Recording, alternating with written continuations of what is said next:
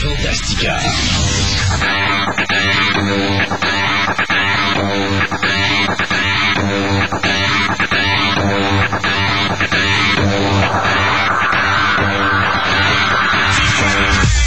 Aujourd'hui à Fantastica, nous parlerons animation avec euh, Nicolas, nous parlerons peut-être de Final Fantasy VII, tout ça et bien d'autres choses à Fantastica, l'émission radio.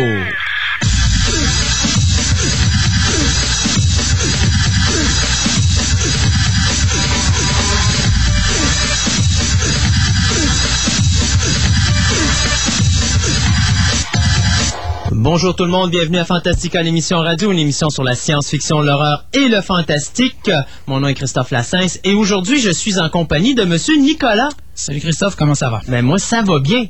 Toi? Ça va très très bien. Bon. Et ça commence bien. Good. J'ai réussi à brancher mon micro dans le bon sens cette fois-ci. Bon, c'est ça, ça prenait une semaine de congé. C'est Ouais, ça que ça congé prenait. forcé, mais quand même. quand même. Dans notre cas, c'est quasiment plus un mois de congé. Ben, un mois de congé, oui, C'est vrai. Euh, ben, Qu'est-ce qu'on va parler aujourd'hui, Nicolas, dans l'animation? Parce qu'aujourd'hui, c'est l'émission animation. Effectivement, j'ai pensé rester d'une certaine manière un peu vague, pas nécessairement me concentrer trop sur une série particulière. Donc, je vais parler euh, de façon très générale de ce que j'appelle les mondes parallèles dans l'animation japonaise, surtout les mondes parallèles qui ont une saveur un peu fantasy. Alors, ça va être un petit peu le sujet de notre émission d'aujourd'hui. Bon, super. Et puis moi, ben, j'essaierai, parce que ça fait quand même... depuis le début du mois que j'essaie de parler de Final Fantasy VII, mais ayant... euh, enfin, une grande bouche. euh, ben, ça devrait pas être trop difficile. on déborde à toutes les semaines, donc on n'est jamais capable d'en parler. As-tu vu, toi, Final Fantasy VII Advent Children? Non, je dois dire que cela manque à ma culture. Surprenant quand même, hein? Bon, fait que je vais en parler tout seul si j'ai bien compris. Mais de toute façon, Ah. peut-être que tu connais l'univers Final Fantasy, donc Oui, j'ai entendu bien des choses à leur sujet, notamment les origines évidemment du jeu vidéo et euh, Bon, alors donc comment on ça aboutit avec éventuellement de l'animation. on pourra s'amuser là-dessus aujourd'hui, mais euh, je te dirai ce que je pense du film, qui est pas nécessairement positif, mais enfin, on verra ça plus tard en émission. Mhm. Euh, entre-temps, ben, euh, cette nuit, euh, lorsque je me suis réveillé à 3 heures du matin pour commencer à ramasser mes nouvelles et préparer une émission radio, euh, j'ai tellement fait un saut haut comme ça que j'en ai presque pratiquement réveillé ma blonde. Euh, j'ai pompé une partie de la nuit à cause d'une nouvelle que j'ai j'ai lue et qui m'a euh, un petit peu pris de court. ben, je te dirais d'une certaine façon, j'en parle parce que euh, je, je sais pas. Je- honnêtement, je sais pas où est-ce qu'on s'en va. Euh, Puis quand je dis on s'en va, je parle pas de l'univers de l'ascension, l'horreur du fantastique parce que ça rentre pas vraiment dans le créneau, même si ça nous touche un petit peu. Euh, mais moi, je parle plus du Québec. Où est-ce qu'on s'en va avec, avec toutes ces niaiseries-là? là? Euh, je te lis la nouvelle, puis on en reparle après. Euh, c'est une nouvelle qui touche l'Union des artistes, plus précisément face à la traduction. Oui, OK, je te vois venir, j'en ai entendu parler aussi. Alors, l'Union des artistes qui invite le nouveau gouvernement québécois, enfin, on parle du Parti québécois, donc on parle du Parti libéral, euh, à doter le Québec d'une loi visant à faire doubler les films ici des pays étrangers. Ça, ça veut dire tous les films qui sont américains, euh, japonais euh, et autres. Ben, venez nous apporter vos films, on va les traduire. Pourquoi une loi? Ben, c'est parce que depuis quelques années, le Québec perd de plus en plus euh, la carte de la traduction face aux pays européens. Euh, dans la dernière année, le, la quantité de films doublés ici au Québec a passé de 78% à 73%. Vous allez me dire, Bah, on a perdu 5%. C'est quand même gros quand on considère la quantité de films qui sont traduits. Et on dit que présentement sur le marché, seulement 7% des films en DVD ont une traduction française provenant du Québec. Là, vous allez me dire, pourquoi qu'il s'affole, le petit Christophe, encore aujourd'hui? Ben, je vais vous expliquer. Moi, je suis né de la génération où, quand ça va mal, j'en dresse les manches, puis je rentre dans le tas. Si, par exemple, je suis dans une boutique ou chez un département et que je compétitionne avec un autre magasin et que je me fais passer une coupelle de raclée en ligne parce que l'autre magasin commence à me choper ma clientèle parce que je suis moins de compétition, qu'est-ce que je vais faire? Je vais-tu aller pleurer à mon boss en disant « Oh, il faudrait parler au Parti libéral pour faire une loi pour empêcher mon, mon compétiteur de me voler mes clients? » Ou est-ce que je vais relever les manches, faire de quoi qui va faire en sorte que je vais aller rechercher ma clientèle parce que je suis en train de la perdre et comme ça me déniaiser et retrouver mon marché? Moi, je suis plus cette case-là. Le gars qui va se déniaiser, lever les manches, puis aller se battre au combat, puis dire Mon sacrement, tu veux me voler ma clientèle, mais tu vas voir que je ne pas ma clientèle parce que je vais me battre pour la garder. Oui, mais je pense que je vois où tu t'en vas avec ça. Mais une chose, je veux juste faire une intervention. Oui, vas-y. C'est que euh, un des problèmes, je pense, c'est que je vais prendre l'exemple des Américains. Oui. Euh, ils ont, je pense qu'ils ont beaucoup de misère à concevoir que culturellement, on a un français euh, qui est particulier à notre région du monde Mm-hmm. et que les traductions qui se font, par exemple, en France, ne sont pas toujours adaptées, surtout lorsque c'est très argot. Tout à fait d'accord avec si toi. c'est un français plus international, et les Français sont parfaitement capables de faire des sûr. traductions avec un français plus international, tu vois ce que je veux dire? Exact. Ça passe très bien. Mais j'ai remarqué, euh, effectivement, à ce niveau-là, on dirait qu'ils sont pas capables de concevoir qu'on a, appelons ça, un besoin plus spécifique. On aime bien avoir un français avec des expressions qu'on comprend. OK. Et pas nécessairement un argot très, très lourd et très empoulé. Moi, je vais t'arriver avec un point. D'après toi, on perd 5% du marché en un an. Pourquoi? Moi, j'ai, moi, là, tu me connais, hein. Je suis pas le genre de gars qui s'en va dans les lignes grises. J'ai du blanc, j'ai du noir. Même si les gens me disent, non, non, des fois, il y a du gris. Il y en a pas de gris. Tu veux trouver une solution rapide à ton problème. Tu peux t'éter dans le gris puis tu vas la rég- tu vas prendre des années, des années, des années à régler ton problème. Ou tu vas dans le blanc puis dans le noir puis tu le règles rapidement. Alors, il y a deux, à mon point de vue, deux raisons pour lesquelles, présentement, on est en train de perdre du terrain sur les Européens. Mon opinion personnelle, OK? La compétence ou le prix qu'on charge? Moi, je pense que c'est le deuxième critère. Selon moi, ce serait la seule explication. Parce que si t'arrives, je reprends encore l'exemple des Américains, si tu Oui. leur dis, regardez, faites-nous traduire ici, même si vous faites dans, dans le fond, si vous faites traduire à deux places différentes, mais sinon, on vous- on charge pas cher, euh, vous allez être gagnant dans le fond. Puis effectivement, puis on est capable, nous, et on le fait. Oui. As-tu remarqué, les traductions qu'on fait, on les fait dans un français. On le fait pas en argot québécois. Non. C'est extrêmement rare. C'est En un français, mais qui pas tout à fait international parce qu'il y a quand même des termes utilisés que en Europe, ils vont pas comprendre. Tu vas me dire, ouais, c'est mais- limité. Je Hein? pense que euh, dans les traductions récentes faites au Québec, on fait très attention de ne pas de ne pas employer trop de termes spécifiques au Québec T'as pas le choix. pour que pour que ce soit vendable en France, en Belgique. euh, Et là-dessus, tu n'as pas le choix. euh, Tu n'as pas le choix et je t'explique le créneau et de toute façon tu le sais, j'ai pas besoin de t'expliquer mais je te l'explique pareil. Euh, tu n'as pas le choix parce que la compagnie, parce que faut se comprendre là, pour un film américain, Mhm. le marché francophone est une bagatelle. C'est une goutte d'eau dans un océan. OK? Le français, là, c'est en France, en Belgique, puis au Québec. évidemment dans, dans, dans- l'Afrique d'expression euh, francophone aussi. OK. Mais on se comprend que majoritairement là. là, c'est là. Bon. Alors là, tu te dis, le cinéma américain, lui, s'en va partout. Mhm. Donc, lui, il va faire une traduction francophone. Mais il appelle la, fra- la traduction francophone. Il va-tu faire deux traductions francophones? Une pour l'Europe puis une pour le Canada? Je pense pas. Non, donc faut le convaincre de le. Alors moi, c'est ça. avantageux pour eux de la faire ici. Exact. Donc, comme je sais pas c'est quoi leur bobo, c'est l'union des artistes. Moi, l'union des artistes, j'ai toujours des problèmes avec ça. Pourquoi? Parce que c'est toujours une affaire syndicaliste, puis c'est toujours la même problématique à l'au bout de la ligne. Oui, ils se battent pour les intérêts de leur monde, sauf que des fois, ils prennent des décisions, puis ils regardent pas le big picture. Dans le sens que une maison de, production américaine ou n'importe autre, là, on parle des Américains parce que c'est eux qui font le plus gros du cinéma, là. Habituellement, c'est eux qui ont le plus gros ratio film fait euh, dans, dans un pays. Euh, donc, c'est majoritairement leurs films qu'on va traduire. On arrive avec un produit X. Ben, le bonhomme, c'est sûr que s'il regarde que le film, le box-office qui va revenir de ça au niveau francophone équivaut peut-être à même pas 1% du revenu total de ce qu'il va chercher à travers la planète, il va-tu investir beaucoup là-dessus? Non. Non. Alors, si en Europe, ils investissent, ils ils chargent moins cher, ben pourquoi que nous, on ne chargerait pas moins cher pour aller chercher le marché? Le temps de prouver notre qualité. Tu sais, tu vas couper pour au moins faire venir ta clientèle pour qu'elle voie la qualité que tu es capable de donner et tu remontes tranquillement, graduellement. Moi, j'ai toujours été sur l'optique suivante. Dans le marché du, DVD, puis là, vous allez dire que je chauffe du coq à mais vous allez comprendre mon point. Dans le marché du DVD, présentement, il y a une compagnie qui a compris comment ça marche pour éviter de se faire copier ses films. Vous savez, toutes les compagnies chialent, ils essaient de créer des lois pour empêcher les gens de copier des films. OK? C'est quoi la meilleure façon de copier, euh, de- d'empêcher la copie d'un film?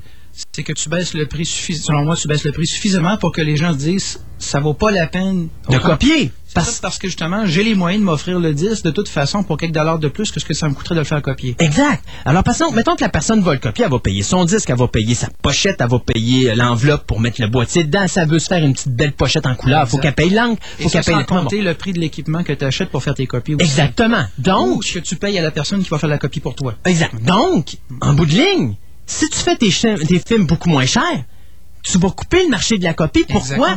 Parce que tu vas tranquillement, pas vite, faire en sorte de faire comprendre aux gens que, regardez, ça donne absolument rien de faire de la copie. Ça va vous coûter le même Moses de prix. Exact. Et, cette compagnie-là, c'est MGM. Quand vous voyez un film sortir MGM, il est à 10 pièces. C'est vrai que leurs films sont, se, vendent à des prix très raisonnables. OK. Maintenant, si tu vends ton... Parce que là, les gens se disent, ouais, mais Christophe, tu sais pas comment ça coûte faire un DVD. Je vous garantis qu'un DVD, avec sa pochette et tout le patatlan, ça ne dépasse même pas le 1$, 1$50, je suis sûr de la copie. J'ai vu des chiffres quelque part, je te confirme ce que tu viens de dire. Je sais que juste le disque tout seul, là, euh, à présent, avec les méthodes de masse production, là, c'est quelques cents. Oui. je pense même que c'est en bas de 50 cents pour un. Oui. T'as pas l'emballage, d'accord, mais le disque lui-même tout seul, là? Mais ça, à mass production, là. En bas d'une pièce. C'est en bas d'une pièce, en place, en bas d'une pièce et demie. Vous payez ça 25 pièces dans les magasins. Oui. Ça, c'est une autre chose qui est. Bon, d'accord, faut, faut évidemment payer le personnel des magasins. On peut comprendre. Oui. Mais ça, tu me l'as déjà fait remarquer. Mais. C'est un peu. Quand tu payes un disque 25 pièces en magasin, tu peux avoir 15 pièces sur Amazon. Par. Exemple. Exact. Donc, là, la problématique est la suivante. Qu'est-ce qui est le mieux? Tu fais 100 000 copies d'un film que tu vends à 25 pièces et 100 000 copies d'un film que tu vends à 10 D'après vous, lequel va se vendre le plus? Celui à 10 Celui à 10 Et pensez-vous que vous allez faire plus d'argent avec celui à 10 ou plus d'argent avec les ventes que vous allez faire à 25 parce que celui à 25, tu n'écouleras peut-être pas aussi vite tout ton stock. Donc, avant que tu accumules la même somme que ce que tu vas avoir vendu à 10 pièces, peut se passer ben, du temps. Et donc, ta marge de profit. tu peux t'en faire copier beaucoup. Et ça, c'est tous les gens qui ne l'achèteront pas à 25. exact. Exact. Donc, la marge de profit que tu vas faire à 25 c'est assuré va être beaucoup, moins, beaucoup moindre que celle à 10 même si tu fais plus d'argent à vendre un film à 25 qu'à vendre un film à 10 Parce que tu vas avoir tellement d'achats dans le 10 que ton profit net va être beaucoup plus élevé, mais c'est sûr, il faut que tu travailles plus. Évidemment. Que de l'autre côté, de le vendre à 25 mais d'en avoir moins, puis d'avoir du monde qui copie. Ça revient à peu près avec mon point sur l'Union des artistes, le fait qu'on on, demande... D'abord, moi, ce, que, ce qui me répugne aujourd'hui de cette nouvelle-là, c'est qu'on demande au gouvernement de sortir une loi. Le danger avec ça, je pense que c'est là que tu t'en vas, c'est qu'une telle loi pourrait effrayer davantage les compagnies. Et ils vont boycotter. C'est ça qu'ils vont dire, ah ben regardez, si on nous posé des lois ou des conditions, ben regardez, on déménage nos, studios de traduction. Je vais je vais être plus cru que ça si vous nous écœurez, on va vous envoyer de balader et je suis poli dans mes termes parce que j'ai le goût d'utiliser d'autres termes. Mais moi, je suis un gars qui est riche et je vois un puceron parce qu'il faut pas. Je ne dis pas que les Québécois sont des pucerons, c'est pour ça que je dis. Mais le Québec, au niveau rentrée d'argent face au box-office américain, là, c'est un puceron. Son poids économique est minime. Il est minime. Il n'y a rien du tout dans l'équation. Tu ne peux pas demander à cette industrie-là de venir respecter un petit pion comme ça. Tu dois t'adapter au pion. Et, tu dois jouer du coude. Si tu veux être respecté, tu t'en vas pas l'écœurer, tu t'en vas jouer dans sa plate-bande, puis tu t'en vas le caresser sur le dos en lui disant ah, Hey, je suis là, j'existe, je suis prêt à te rendre service. Pourrais-tu, toi aussi, gentiment, me faire une faveur? Oui, tu tenais à quatre pattes, mais t'espères que finalement, en bout de ligne, ça te rapporte. Moi, de dire, je m'en vais au gouvernement commencer à demander à créer une loi. D'abord, je trouve que c'est de dire, maman, maman, il y a de la compétition, je suis pas capable de me débrouiller tout seul. Ça, ça m'écœure. J'ai aucun respect pour ça aucun respect. Levez vos manches, travaillez pour aller chercher. Il y a des gens qui chargent moins cher, regardez la solution pour aller la chercher, la solution. Si c'est de la compétence, parce que je sais pas tout le dossier, mais si c'est de la compétence qui est le problème, puis que les Américains pensent qu'on n'est pas assez compétent pour faire de la job, ben envoyez donc les traducteurs à prendre des cours pour qu'ils soient plus compétents, puis qu'en bout de ligne, on soit capable, quitte à ce que le gouvernement investisse pour aider ces gens-là à être formés, euh, ça, je suis d'accord. Mais une fois que ces gens-là sont formés, ne demandez pas tout le temps de l'argent. Non, non. Formez la première équipe. La première équipe, après ça, s'occupera de former les autres. Ça, c'est toujours pour l'aspect de la compétence. Mais, je reviens à la question du prix qu'on charge. La question du prix qu'on charge. Je vais prendre un autre exemple. On s'écarte encore un petit peu, mais je pense qu'il faut encore le dire. Moi, je mettons que moi, je suis un, gros businessman américain. J'ai besoin d'ouvrir une usine. Ben, je m'excuse. Je vais préférer l'ouvrir au Mexique euh, pour un salaire de crève-fin que d'ouvrir au Québec, où est-ce que je suis obligé de payer le gros prix mes Oui. employés. Oui. Puis c'est pas parce que je suis inhumain, c'est la business. Et, et le Pourquoi problème. qu'il y a tellement de, de- de- attends, on entend parler de ça régulièrement dans les nouvelles. Oui. Telle usine à telle place ferme, Oui. tant de gens dans la rue. Oui, mais la compagnie mère, qui est par exemple aux États-Unis, dans l'Ouest canadien, en Europe, ça lui revient moins cher d'ouvrir ailleurs dans le monde parce que les employés sont payés moins cher. Et c'est toujours la C'est problématique. peut-être pas ce de plus humain, Non. mais c'est la business. C'est ça, c'est de la business. Et moi, c'est ça mon problème. C'est, je comprends le point de vue syndical de dire on a besoin de charger de l'argent parce que ça n'a pas de bon sens, nos gens valent plus, puis on est moins payé qu'ailleurs et tatati tatata.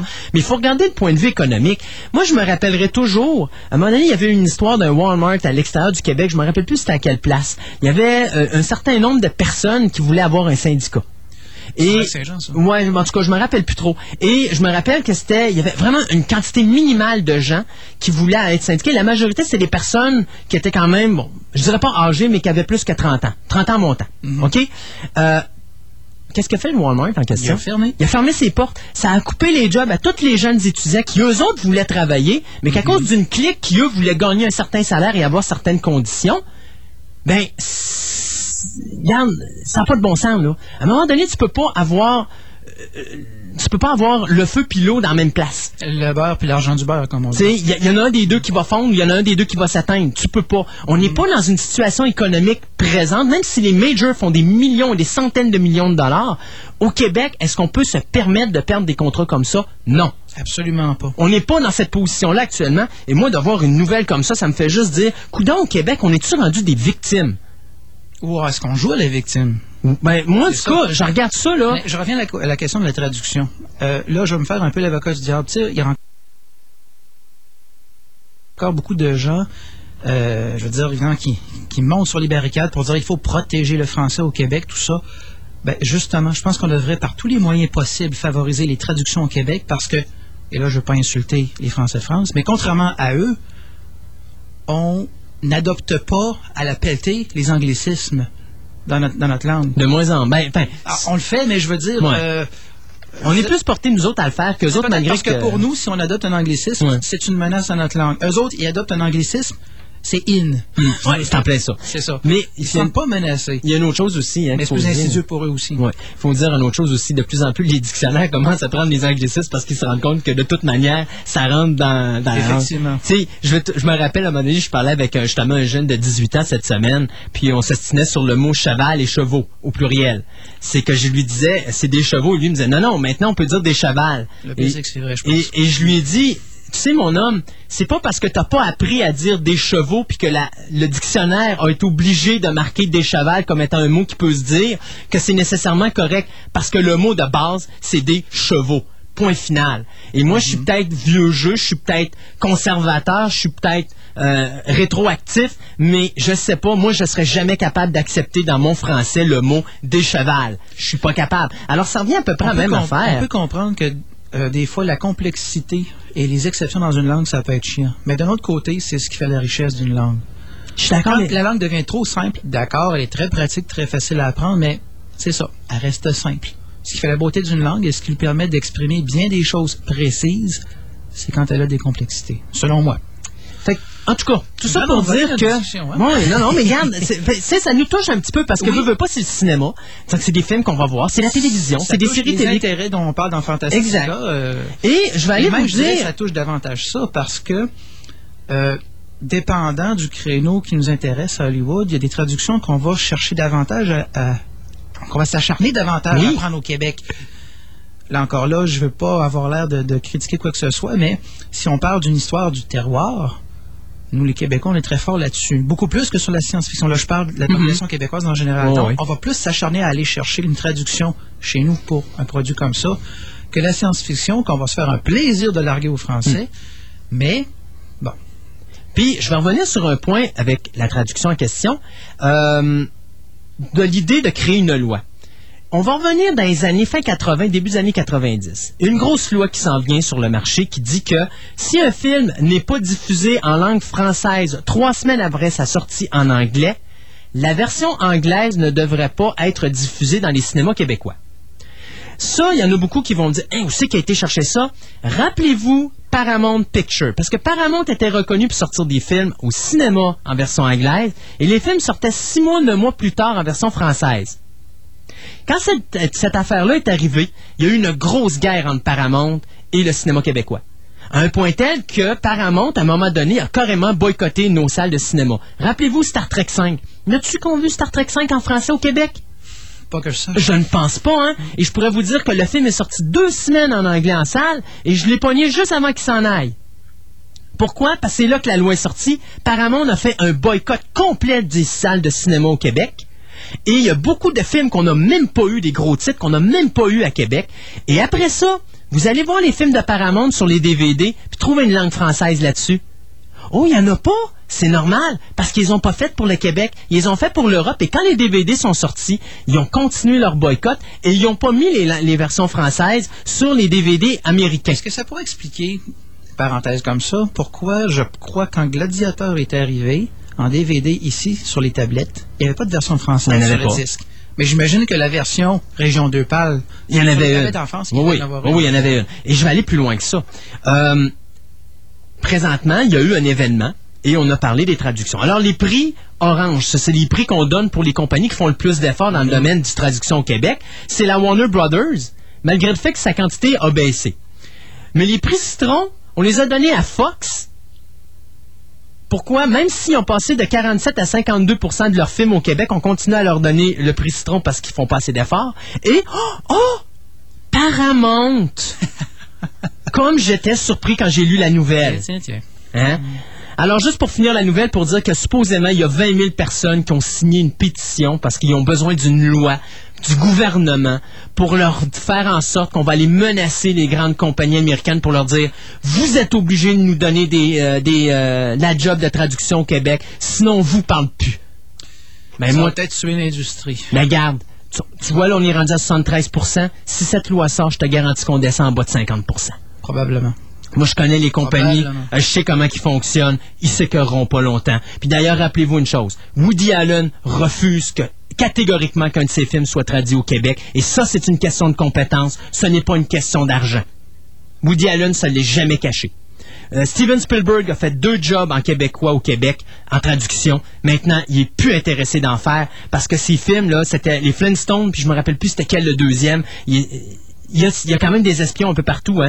Euh, donc, dites-vous qu'un film, quand il est traduit, là, les, Europe- les Américains regardent pas ça, c'est pas vrai. Ils regardent le résultat que ça donne, ils regardent la qualité qu'il y a en bout de ligne parce qu'ils ont des gens qui travaillent pour eux autres dans ces langues-là. Puis je peux vous dire que le feedback que Spielberg a eu était très négatif. Donc, euh, ça, ça paraît aussi. Et veut, veut pas, euh, le Québec, la production cinématographique va en descendant, alors que Toronto et Vancouver sont devenus les deux emplacements au Canada pour les tournages euh, au niveau que cinématographique. Se sent menacé. Oui, euh, même monsieur, euh, monsieur euh, Arnold Schwarzenegger est en guerre présentement avec les maisons de production parce qu'il tient absolument à ce que les productions restent aux États-Unis. Mais la grosse majorité, tout ce qui est fait majoritairement de séries télé, où c'est que vous pensez que c'est tourné? Vancouver, Toronto. Exact. Montréal, ils sont où Montréal? De plus en plus ils perd. Et rappelez-vous, il y a quelques semaines, je vous parlais, il y avait un risque de grève au niveau des, com- des euh, compagnies de tournage, qui je sais même pas où s'en est rendu parce qu'on n'en parle plus, mais on a perdu énormément de contrats de production qui sont allés où? Toronto. On a perdu énormément d'argent au niveau des productions cinématographiques, dont des grosses suites qui devaient avoir lieu à Montréal, qui sont tournées à Toronto et quelques-unes à Vancouver. C'est pas bon, ça. Et tant qu'on va avoir cette mentalité-là de dire, vous allez faire ce que nous, on vous dit de faire, on va finir dernier, on va s'appauvrir, on va perdre des contrats, puis on n'arrivera jamais à rien. Ceci dit, on revient, euh, je, je le redire quand même, je pense que c'est important de vouloir sauvegarder Oui. l'industrie de la traduction au Québec. Et je suis tout à fait d'accord avec toi. Mais, Mais- c'est pas nécessairement le meilleur moyen. qu'on arrête de me dire qu'on va aller au gouvernement chialer puis faire des lois, qu'on se relève les deux manches, qu'on regarde le problème, puis qu'on le résout par nous-mêmes. Hey, on n'est pas des bébés de 5 ans puis à la maternelle, là. On est des adultes. si on va se présenter à un studio américain, non pas avec un projet, avec une loi qu'on leur colle au derrière, Non. mais plutôt avec un projet Exact. économique qui dit, regardez, si vous faites affaire avec nous autres, vous allez avoir de la qualité à, à meilleur prix. Oui. Si on Hey, arrive avec ça, on, a l'affaire. on vous fait un deal pour la prochaine année, vous nous donnez tous vos films, on vous fait un prix spécial de temps.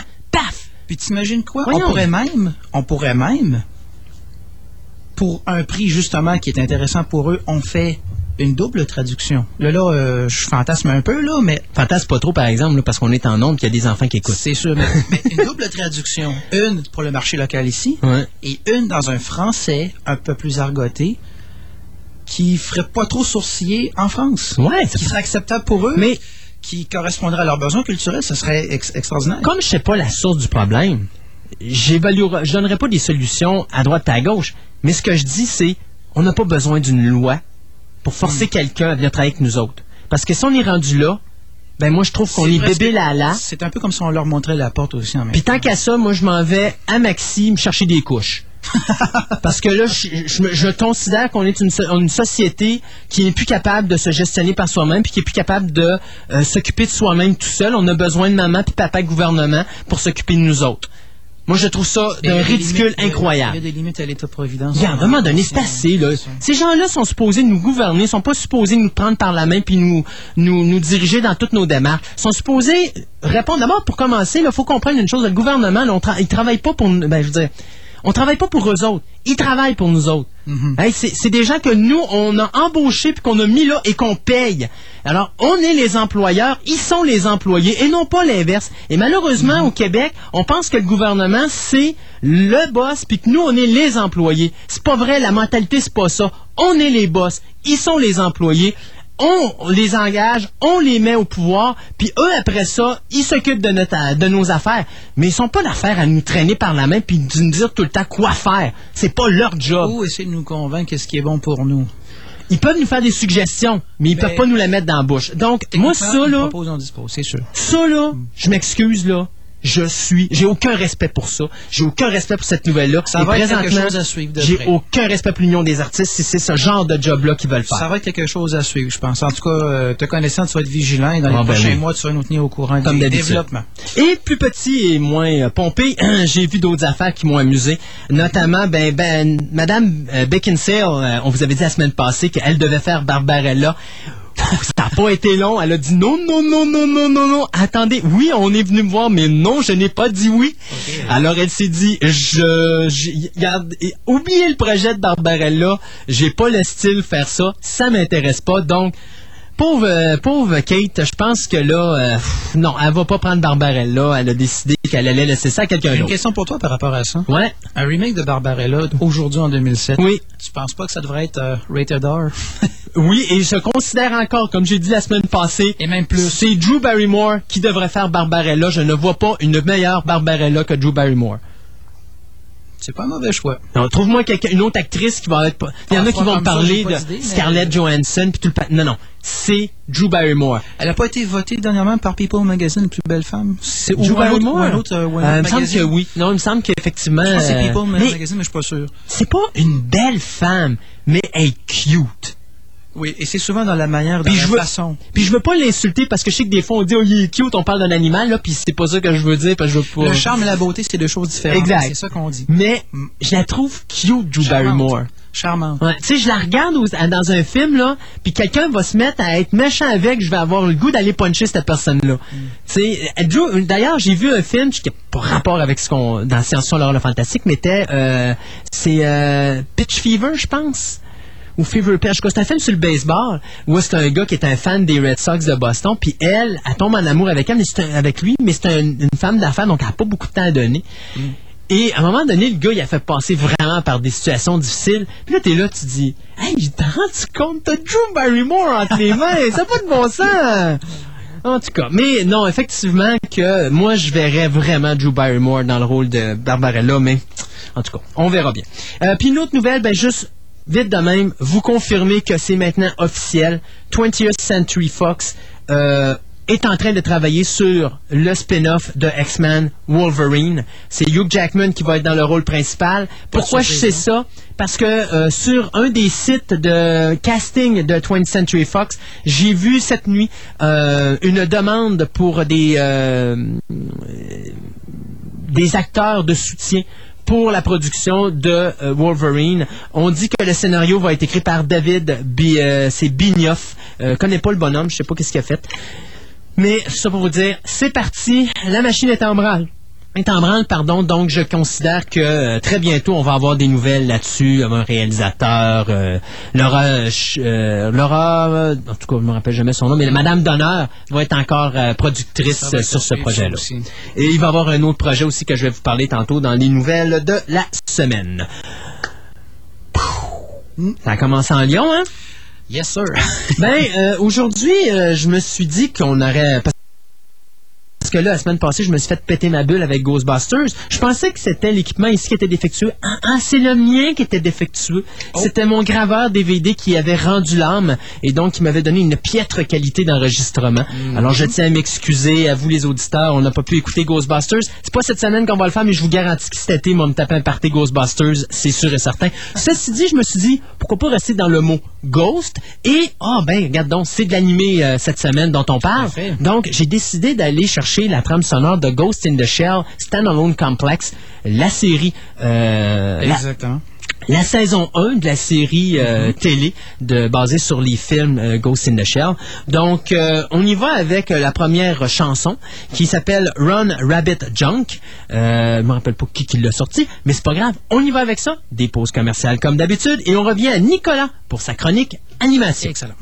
Simi FM 1037. Simi 1037, la radio qui vous parle à Québec. En semaine au 1037, c'est l'alternative à Québec. 7h, 9h, l'alternative. On va tout de suite aller au téléphone. On va aller parler avec la présidente des jeunes libéraux, Mme Catherine Doyon. Dominique, je sais que tu voulais, avais déjà des questions pour Mme Doyon. Moi, ce que je constate, c'est que le parti, dans son programme, n'a pas suivi ce qui a été voté à la plénière. Ce qui a été voté par les militants, c'est ce qui est appliqué euh, et c'est ce qui est dans le programme. Là. C'est la même ligne, c'est les mêmes chiffres, c'est les, les mêmes calculs. là. Euh, je vous dirais que non. Et je vous entends griffonner en même temps. Je vous attendais de faire le calcul. Je, je crois qu'on s'entendra pas là-dessus aujourd'hui, mais en euh, je vous- effet. 7h, 9h30, l'alternative.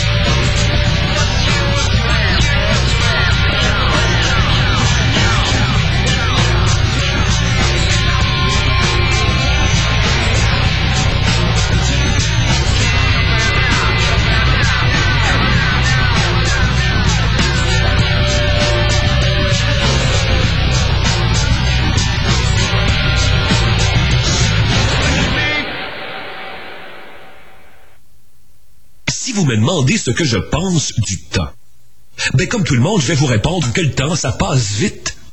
Si vous me demandez maintenant ce que je pense du temps quand les deux taxes sont payées chez Tanguay, là, il n'y a pas vraiment de mots pour vous dire à quel point ça passe vite, sauf un dimanche. Taxe, taxe, taxe payée. Dimanche, ça vient vite. Quand les deux taxes sont payées sur absolument tout chez Tanguay. Les deux taxes payées sur tout jusqu'à dimanche. Est-ce que je vous l'ai dit que les deux taxes sont payées sur absolument tout jusqu'à dimanche chez Tanguay? Un message de prudence d'Éric Lapointe, joueur à la retraite des Alouettes de Montréal. Quand le carrière me passe le ballon, faut que je fasse attention à ce qui s'en vient, de tous les côtés. Sinon... Ouh. C'est pareil pour les trains. Quand j'arrive à un passage à niveau, je regarde toujours des deux côtés avant de traverser. Parce qu'un train peut arriver à tout moment, des deux côtés. Si je fais pas attention, c'est fini pour moi. Un message de cette station et d'Opération train. Le babillard, le babillard, le babillard, le babillard. Le samedi 19 mai, nous vous invitons au Grand Bazar du Patro de Charlebourg. Vous pouvez louer une table pour seulement 25 au 626-0161 et également nous apporter vos objets dont vous ne vous servez plus à partir du 12 mai au Patro de Charlebourg. Information 626-0161. 1037. Hopefully into your car. Thank you! Simi FM 1037. Le 1037, c'est une programmation à votre image. En semaine, dès 7h, vous écoutez l'Alternative. Actualité et opinion. Dès 11h30, vous écoutez l'Alternative avec Dominique Dumas et Pierre-Sébastien Gauthier. Dès 15h, vous écoutez Total Sport, édition retour avec Mario Hudon. Simi FM 1037. La radio qui vous parle à Québec.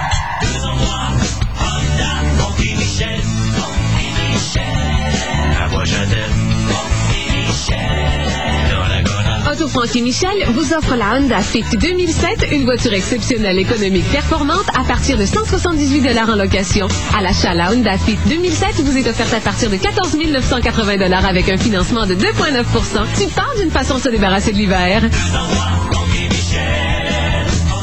1037. Sur le web.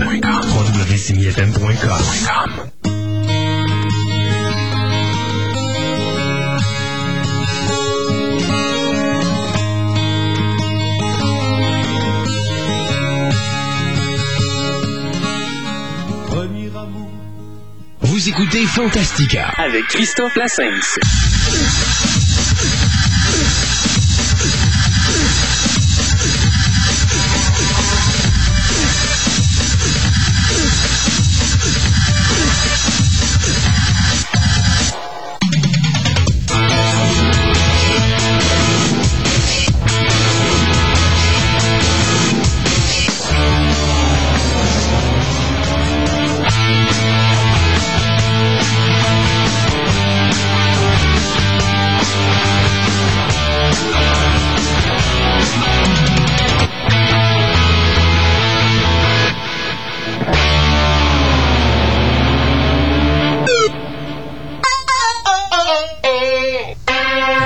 Retour à Fantastica, l'émission radio, et bien sûr, nous sommes dans la section animation. Ça faisait longtemps qu'on n'avait pas parlé.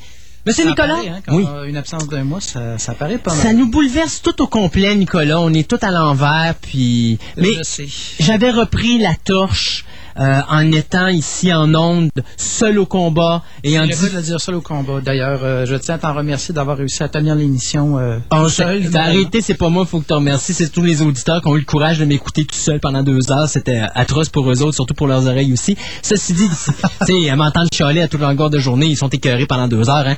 Mais non, ceci dit, à un moment donné, est certaine, on peut pas te reprocher de défendre tes opinions. ou, de, de- ou de manquer de... de, de, de pas, de pas défendre mes opinions. C'est ça, exactement. là. Ceci dit, euh, j'avais quand même diffusé des thèmes de vieilles séries télé. Je l'avais profité. Puis euh, ça avait été. On a eu du fun pendant pendant ces deux heures-là. euh. Puis, euh, je veux dire, c'est pas pour me déprécier, mais je doute je doute que beaucoup d'auditeurs dépendent de ma chronique là, pour vivre. Là, mais c'est vrai que ça fait tous les amateurs d'animé, je m'excuse là, mais il était, dépressif cette journée-là. il était plus capable de se tenir debout. J'ai reçu des téléphones, des emails en quantité industrielle en disant où est Nicolas Mais là, il est là. Ça ressemble à ça. Et voilà. Donc, euh, comme euh, je t'en avais parlé un petit peu plus tôt aujourd'hui, euh, j'ai pensé aborder le thème de ce que j'appelle les univers parallèles fantasy en animation japonaise. Bon, on s'entend aussi dans les mangas. Maintenant, Christophe, qu'est-ce que j'entends par univers parallèle? Là, c'est pas seulement l'univers fantastique où se déroulent des aventures, quoi que ce soit, ou de la science-fiction. Ce sont des univers qui ont plusieurs points en commun.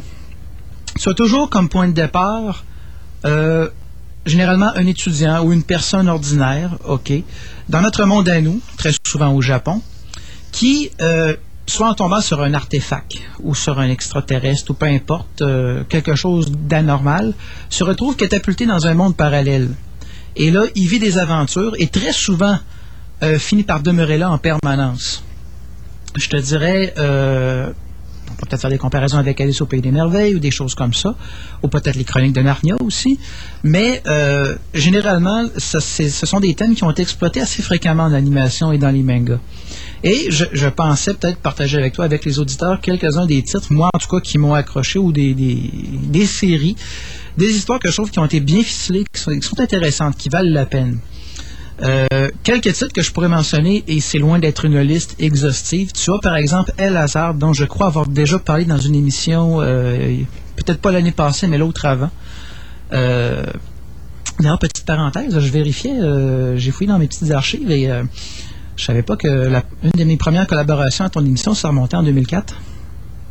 Ça fait un petit bout de temps quand même. Moi, je me. Hey, ça va faire quatre ans cette année qu'on est en onde. Hein? C'est c'est quelque chose. Hein? Euh, moi, je pensais pas que ça faisait si longtemps que ça. là. C'est vrai qu'il y a eu quelques petits hiatus à travers ça. Ouais, puis en plus, ben, pour, te, pour que tu puisses comprendre à quel point ça fait si longtemps que tu es avec nous, t'as qu'à te regarder dans le miroir, tu vas voir, il y a quelques petits cheveux blancs qui ont commencé à pousser dans ta chevelure. Et si je me laissais pousser la barbe, ce serait encore plus flagrant.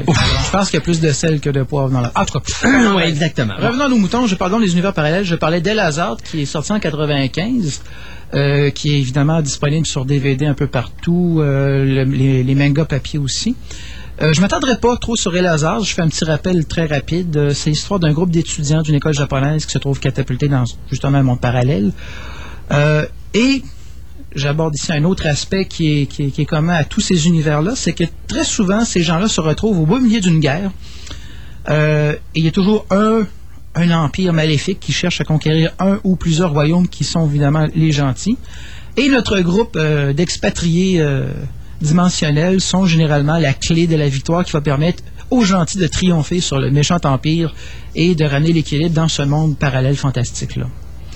Euh, ce qui est très intéressant, et moi, en tant qu'amateur d'animation, je trouve vraiment plaisant, c'est que lorsque tu tombes dans ces mondes parallèles-là, euh, les créateurs, que ce soit ceux qui écrivent ou les dessinateurs, s'en donnent à cœur de joie avec, par exemple, la faune, la flore. Tu vas avoir des plantes fabuleuses et fantastiques, tu vas avoir des animaux euh, fantastiques qui n'ont rien envier à, à ceux qu'on retrouve dans notre littérature fantastique classique. Alors, tu n'as pas nécessairement des licornes, tu n'as pas nécessairement des chimères, des dragons, mais tu vas avoir des créatures tout à fait originales. Et ça, là-dessus, des mondes comme El Hazard se, se démarquent assez bien. Euh, un autre exemple euh, d'une série qui a été autant en manga que, évidemment, en animation, où il est question d'un monde parallèle, mais pas tout à fait fantastique, c'est Fushigi Yugi, qui est connu sous le titre de Mysterious Play.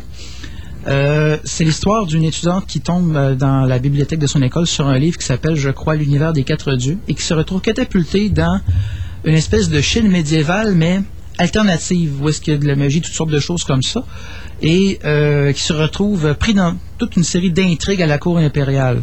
Quelque chose comme ça. C'est une série que je n'ai pas vue, mais que je me promets bien un jour, un jour euh, de suivre et d'écouter, et je vais vous en faire un rapport.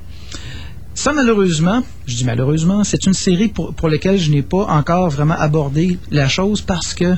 Ben, tu l'as pas vu. Je l'ai pas vu parce que là, on parle pas de un ou deux disques, là. On parle de peut-être 25-30 disques. C'est énorme. C'est une grosse, grosse série, là. C'est quand tu t'embarques On là-dedans... parle de quoi, là, 120 épisodes?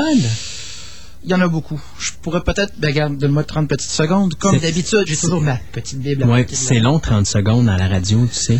Parce Je que pendant sais. 30 secondes, il se dit rien, on parle y pas, il y a du silence, très, Et euh, c'est ce qu'il faut pas faire à la radio, il faut surtout pas qu'il y ait de silence. Je te dirais, il y a d'abord eu euh, 52 épisodes de 25 minutes. Après ça, tu as eu euh, deux épisodes de 56 minutes, dans le fond des, euh, des, des, euh, des films télévisés.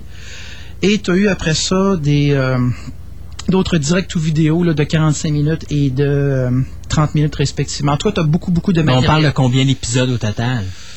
Quand même, on approche, je te dirais, du 120 et dans ces environs-là. Mais comme beaucoup de séries à succès, on va pas sur un DVD te mettre 10 épisodes. Mais on non. va des fois essayer d'en mettre aussi peu que 3. Mais de toute façon, ouais, puis de toute façon, je te dirais le maximum, mettons un ben, euh, un épisode de 20 minutes ou de 30 minutes, tu peux pas vraiment en mettre plus que 6 par DVD. À moins de sacrifier les extras et les petites affaires, les petits Ou la qualité. C'est ça. Parce qu'on parle de, compression, hey, on parle de tout ça. 3 heures euh, passées, là. euh. Non, c'est certain. C'est certain, là. euh.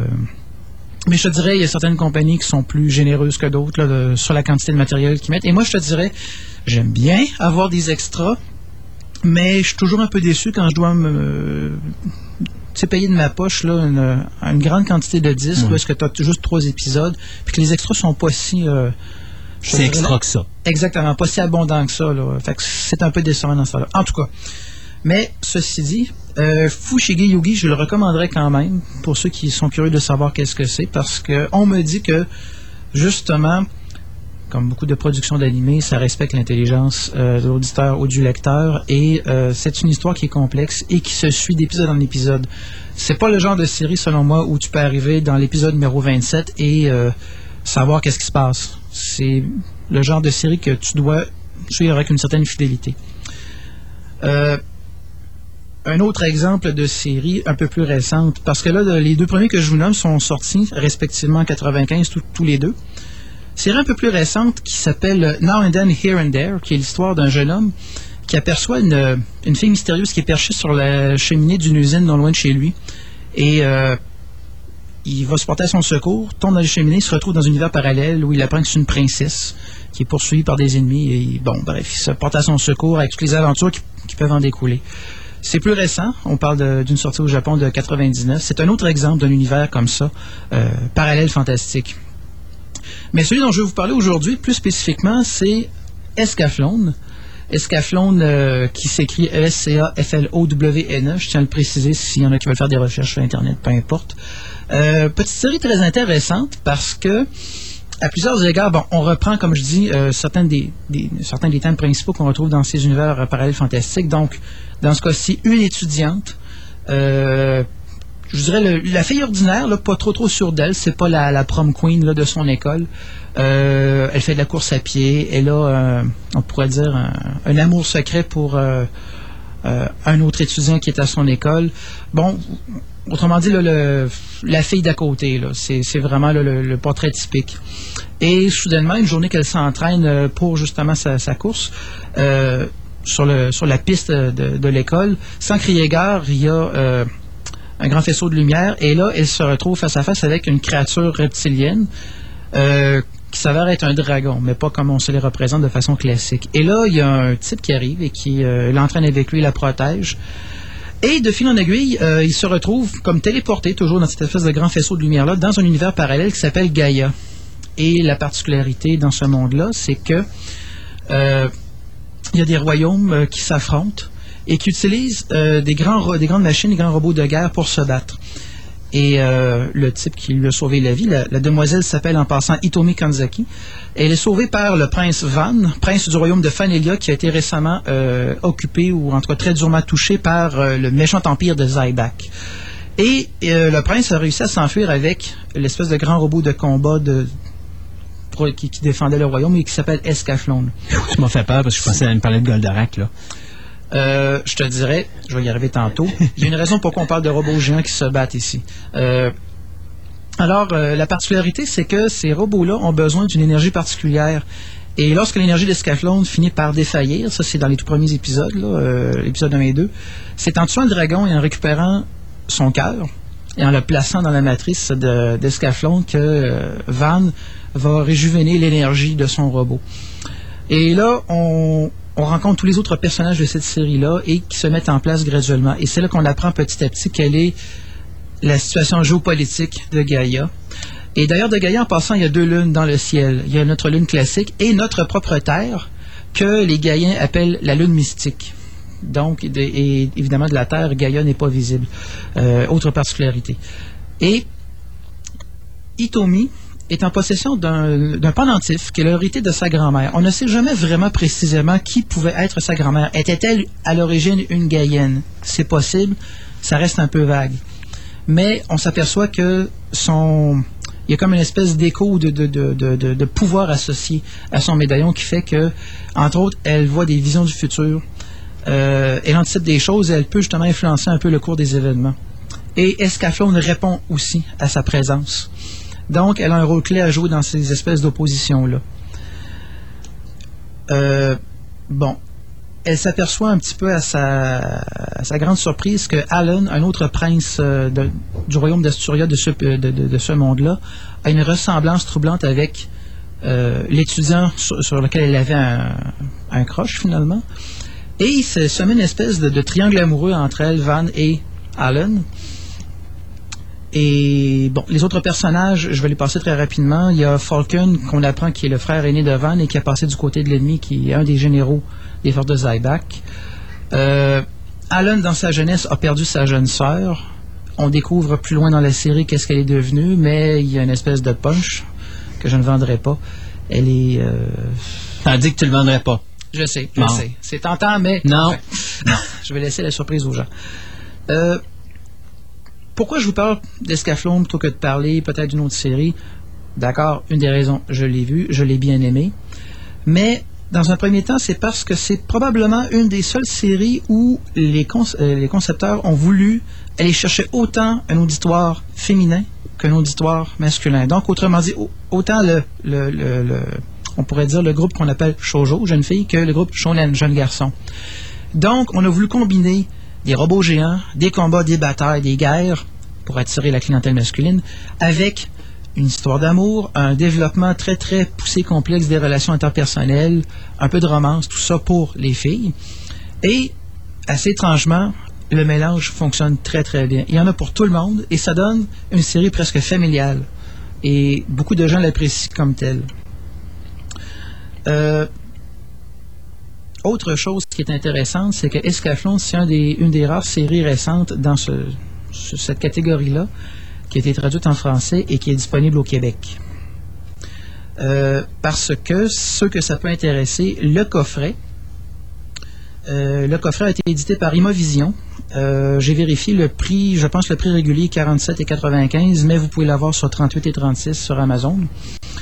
Euh, c'est un coffret de trois disques et vous avez la série complète. Donc, pour ceux que ça peut intéresser, vous avez Escaflowne, la série, euh, d'un bout à l'autre. Moi, j'ai la version anglaise, évidemment. Ils ont fait un coffret. Bandai Entertainment a fait un coffret spécial qui s'appelle euh, Perfect Collection, qui ajoute à ça un remake de la série qui a été fait en 2001 et qui s'appelle Escaflowne euh, A Girl in Gaia. Je peux te dire que c'est très décevant par rapport à la série originale parce qu'on change complètement la personnalité euh, des personnages. ouais. C'est un- entre autres, la fille, Itomi, dans la série, euh, en épisode, était euh, beaucoup plus sympathique. Elle avait une certaine énergie, une certaine fraîcheur qu'elle n'a pas dans le téléfilm. Et en plus, dans le téléfilm, chose que moi, j'ai beaucoup de misère avec ça, c'est un sujet un peu tabou, la fille est suicidaire. OK. Je sais pas, mais bon, peut-être que pour le japonais, c'est moins tabou que chez nous, mais moi, j'ai trouvé que c'était peut-être. euh, moi, je trouvais que ça démolissait beaucoup la crédibilité du personnage. Hmm. De- Tu t'attaches pas à ce personnage-là à cause de ça. Elle a une espèce d'attitude je m'en foutisme qui fait que non, c'est pas pantoute là, celle qu'on a appris à aimer dans la série. Euh, un de mes amis qui a vu la série a fait un petit commentaire sur le style de dessin. C'est un peu une signature euh, particulière. La façon dont les nez sont dessinés. Ah, t'aimes ou t'aimes pas. Ils ont une espèce de petit nez retroussé, allongé qui peut être très... À la Candy? Oui, quasiment. Mais je te dirais même un peu plus exagéré. OK. Alors, ceux qui trouvaient ça cute, ça, ça passe bien, mais il y en a d'autres, ça leur, ça leur a un petit peu tombé sur les nerfs. Hmm. Maintenant, parce qu'évidemment, on ne parle pas seulement que d'animation, mais on parle de manga. Mm-hmm. Les mangas sont disponibles, encore une fois, en français. J'ai voulu favoriser le plus possible Bien ceux sûr. qui veulent évidemment l'avoir en français. Chez Pika Édition, donc vous pouvez le trouver au titre Vision d'Escaflowne. C'est fait, fait par euh, le dessinateur et auteur Katsu Aki. Euh, c'est en principe vendu à 12,95 chacun, donc en vente dans les librairies qui tiennent évidemment du manga papier. Pour ceux qui veulent l'avoir euh, en version originale anglaise, c'est disponible aussi. Je n'ai par contre pas été capable de repérer la maison d'édition précise, mais le prix est sensiblement le même en anglais. Donc pour ceux qui préfèrent avoir une version comme ça, c'est disponible aussi sans problème. Parce que c'est quand même Escaflowne, une série qui a presque 10 ans. Euh, Ça va vite, hein? ça va vite. Ben, même dans les faits, ils ont 11 ans. On est en 2007, c'est sorti en 96 au Japon. Mais pour la sortie nord-américaine, on approche du 10e anniversaire et je ne serais pas surpris que Bandai Entertainment fasse un spécial, un coffret particulier pour ça. Ça pourrait être Ah, ça me intéressant. rire. Ben, un peu juste par, par curiosité comme ça, Cowboy Bebop, euh, c'est quoi, 2001, 2002? Quelque chose comme ça, ça passe vite. Ça ça fait 5 ans, là. Oui. C'est moi, c'est ce qui m'a vraiment. ben, Il y a Akira qui m'a fait partir dans l'anime, mais ce qui m'a Mhm. vraiment accroché, c'était vraiment Cowboy Bebop. C'est pas compliqué. Cowboy Bebop, vu, vu que tu en parles, c'est un, c'est un incontournable. Ouais. Comme Akira, c'est un des, c'est un des jalons, je te dirais, dans l'histoire de l'animation. Là, Euh, ça a créé vraiment un autre groupe de, de mordus, je pense, dans, dans le genre. Je te disais qu'une des particularités de Scavlon qui est bien, c'est qu'ils ont voulu aller chercher autant les garçons que les filles. Ce qui est ironique, c'est qu'il y a eu deux spin-off manga papier euh, qui ont décidé au contraire de séparer complètement les choses. Tu as eu une histoire Vision of Escaflowne qui est strictement ou qui vise davantage les gars, c'est le shonen. Et tu as une autre série qui s'appelle Messiah Knight, encore basée sur Escaflowne, qui elle vise strictement Les filles. les filles. Alors pourquoi avoir décidé de, de, de- de faire la fourche finalement? C'est vrai, ça. euh, en manga, je sais pas, mais peut-être qu'ils se sont dit pour euh, le médium littéraire, peut-être que c'est mieux de cibler davantage les, les groupes particuliers que d'essayer de faire un grand melting pot. Mais c'est une série qui, comme je te dis, a eu beaucoup de popularité. Et la preuve pour qu'elle soit non seulement traduite en français, mais que Imavision nous en fasse une version NTSC Région 1, je pense que, hors de tout doute, c'est c'est intéressant. Il y a des gens qui, qui, en tout cas, qui ont été très mordus de ça. Euh, des gens qu'on a connus, nous autres, euh, qui euh, ne jouent que par ça. Je ne sais pas si Pascal Chaplot nous écoute, mais je sais que ça a été une de ses séries cultes. Euh, probablement qu'elle a d'ailleurs mis la main sur le coffret dont je vous parle. Alors, euh, j'ai voulu garder ça court, Christophe. C'est pas mal ça. Mais on parlait de quelque chose ce matin, puis d'un côté, je me disais, hey, je vais leur lancer là-dessus. Euh, tu me disais que les événements, les, les univers parallèles, c'est pas juste, on s'en va dans une autre dimension, quelque chose du genre. Mais on parlait de Steam Boy ce matin. Oui. Qui peut être d'une certaine façon un autre type d'univers parallèle, parce que moi j'ai vu C'est Steam l'histoire Boy. alternée, Ouais. Steam Boy. Comme beaucoup d'autres euh, d'autres sujets qui reprennent ça. L'histoire alternée, c'est que tu as. On prend une époque particulière et je remarque que entre le. Je te dirais le 18e. C'est surtout le 18e, 19e siècle. Non, disons 17e au 19e qui sont populaires pour faire de l'histoire alternée. Hmm. Steam Boy, c'est un exemple. On parle de la révolution industrielle, mais avec un développement. Ben, Pas j'avais- mal poussé, là. Exact. Ben, je t'avais donné un exemple. Ouais. Euh, Peut-être pour replacer nos auditeurs, euh, moi je parlais du genre steampunk. Steampunk qui est un terme qui a été euh, sorti pour comme faire le- l'équivalent de cyberpunk. Cyberpunk, petite définition rapide, c'est euh, un genre de science-fiction particulier dans un futur proche où la technologie est couplée à un environnement de vie qui n'est pas nécessairement là, utopique, un environnement qui est au contraire dystopique, c'est-à-dire euh, ça va, c'est un univers qui est très sombre, très pollué. euh, je veux dire, l'urbanisation est partout, les grandes corporations dominent. euh, euh, bon, Mais un, un bon exemple de cyberpunk, je dirais, dans- au cinéma hollywoodien, je te dirais un film fort selon moi. Tu as Blade Runner, et d'un côté plus peut-être euh, humour noir, tu as Brésil. Oui. C'est du cyberpunk, je trouve, jusqu'à un certain point. Bref, ça, vous donne, ça donne une idée un petit peu qu'est-ce que c'est. Et le steampunk, par comparaison, euh, encore une fois, je vais prendre un exemple à Hollywood. Un film qui, selon moi, est du pur steampunk, c'est Wild Wild West. Quand tu vois la grande araignée mécanique, quand tu vois justement la technologie là, euh, de Loveless, c'est vraiment ça. Et Steamboy, rep- c'est un peu aussi du steampunk.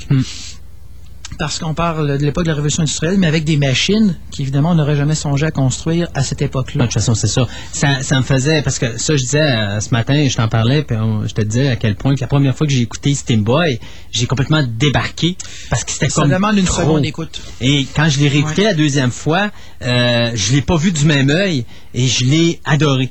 Mais c'est sûr Exact. que c'était comme trop au niveau du. Ils nous amènent, ils nous font comprendre qu'on est dans l'époque euh, du passé de la Terre, mais soudainement on est rendu comme dans le futur parce que veut, veut pas la technologie qui est bien trop avancée. Puis t'as beau dire que c'est le, le Steam ou euh, je sais pas comment ils appellent ça en français, le, le- Ben, dans le fond, c'est un peu ça la particularité du steampunk, c'est euh, recréer une société fictive Mm. avec les moyens de cette époque-là, mais avec les av- Ben, je te dirais les. Est-ce que Porco la- Rosso rentrerait pas là-dedans? D'une certaine façon? beaucoup de, de- beaucoup de, de, de, de productions de Miyazaki euh, touchent à ça un petit peu. T'as juste à regarder, euh, bon, Nausicaa c'est dans le futur, Nausicaa of the Valley of the Mais euh, House Mais sur- Moving Castle. Oh, House Moving Castle, euh, Porco Rosso, sur- surtout que Miyazaki est un, est un fan de l'aviation et de tout ce qui est machine volante. Alors lui, créer des machines volantes alternatives, Mm. c'est un génie pour ça. Et c'est un autre exemple d'application technologique Oui, parce avec que des moyens anciens. Porco mais- Rosso, quand tu regardes les avions qu'il y a là-dedans, tu te dis, bon, OK, c'est supposé se passer pendant la Première Guerre mondiale, Exact. mais les avions qui sont là, là, sont louches. plausible d'un point de vue technologique, mais d'un point de vue. Réel, ouais, on n'a C'est pas ça. ça. c'est- Mais c'est un certain charme quand Ouais, même. c'est T'aimes ou t'aimes pas. Exact. euh, Exact. Merci beaucoup, monsieur euh, Mhm. Alors, nous, bien, on... hey, là, c'est par exemple ce que tu nous fais écouter, parce que là, on a débarqué un petit peu de ce que tu nous parlais comme sujet, mais, Mais c'est intéressant que tu amènes Steam Boy parce que, oui, effectivement, les univers parallèles fantastiques peuvent avoir un- un- une dimension de, de magie, Mhm. une dimension euh, KPDP médiévale et tout ça, mais tu peux avoir une dimension justement technologique. moi, ce que j'appelle, j'appelle ça la- l'univers What If. Oui, exactement, exactement. D'ailleurs, il y avait un film, euh, je c'est Fatherland, ça s'appelait, avec euh, Rutger Hauer, où tu étais dans un univers, mais comme si les nazis avaient gagné la Deuxième Guerre mondiale. Alors, c'était comme un what if.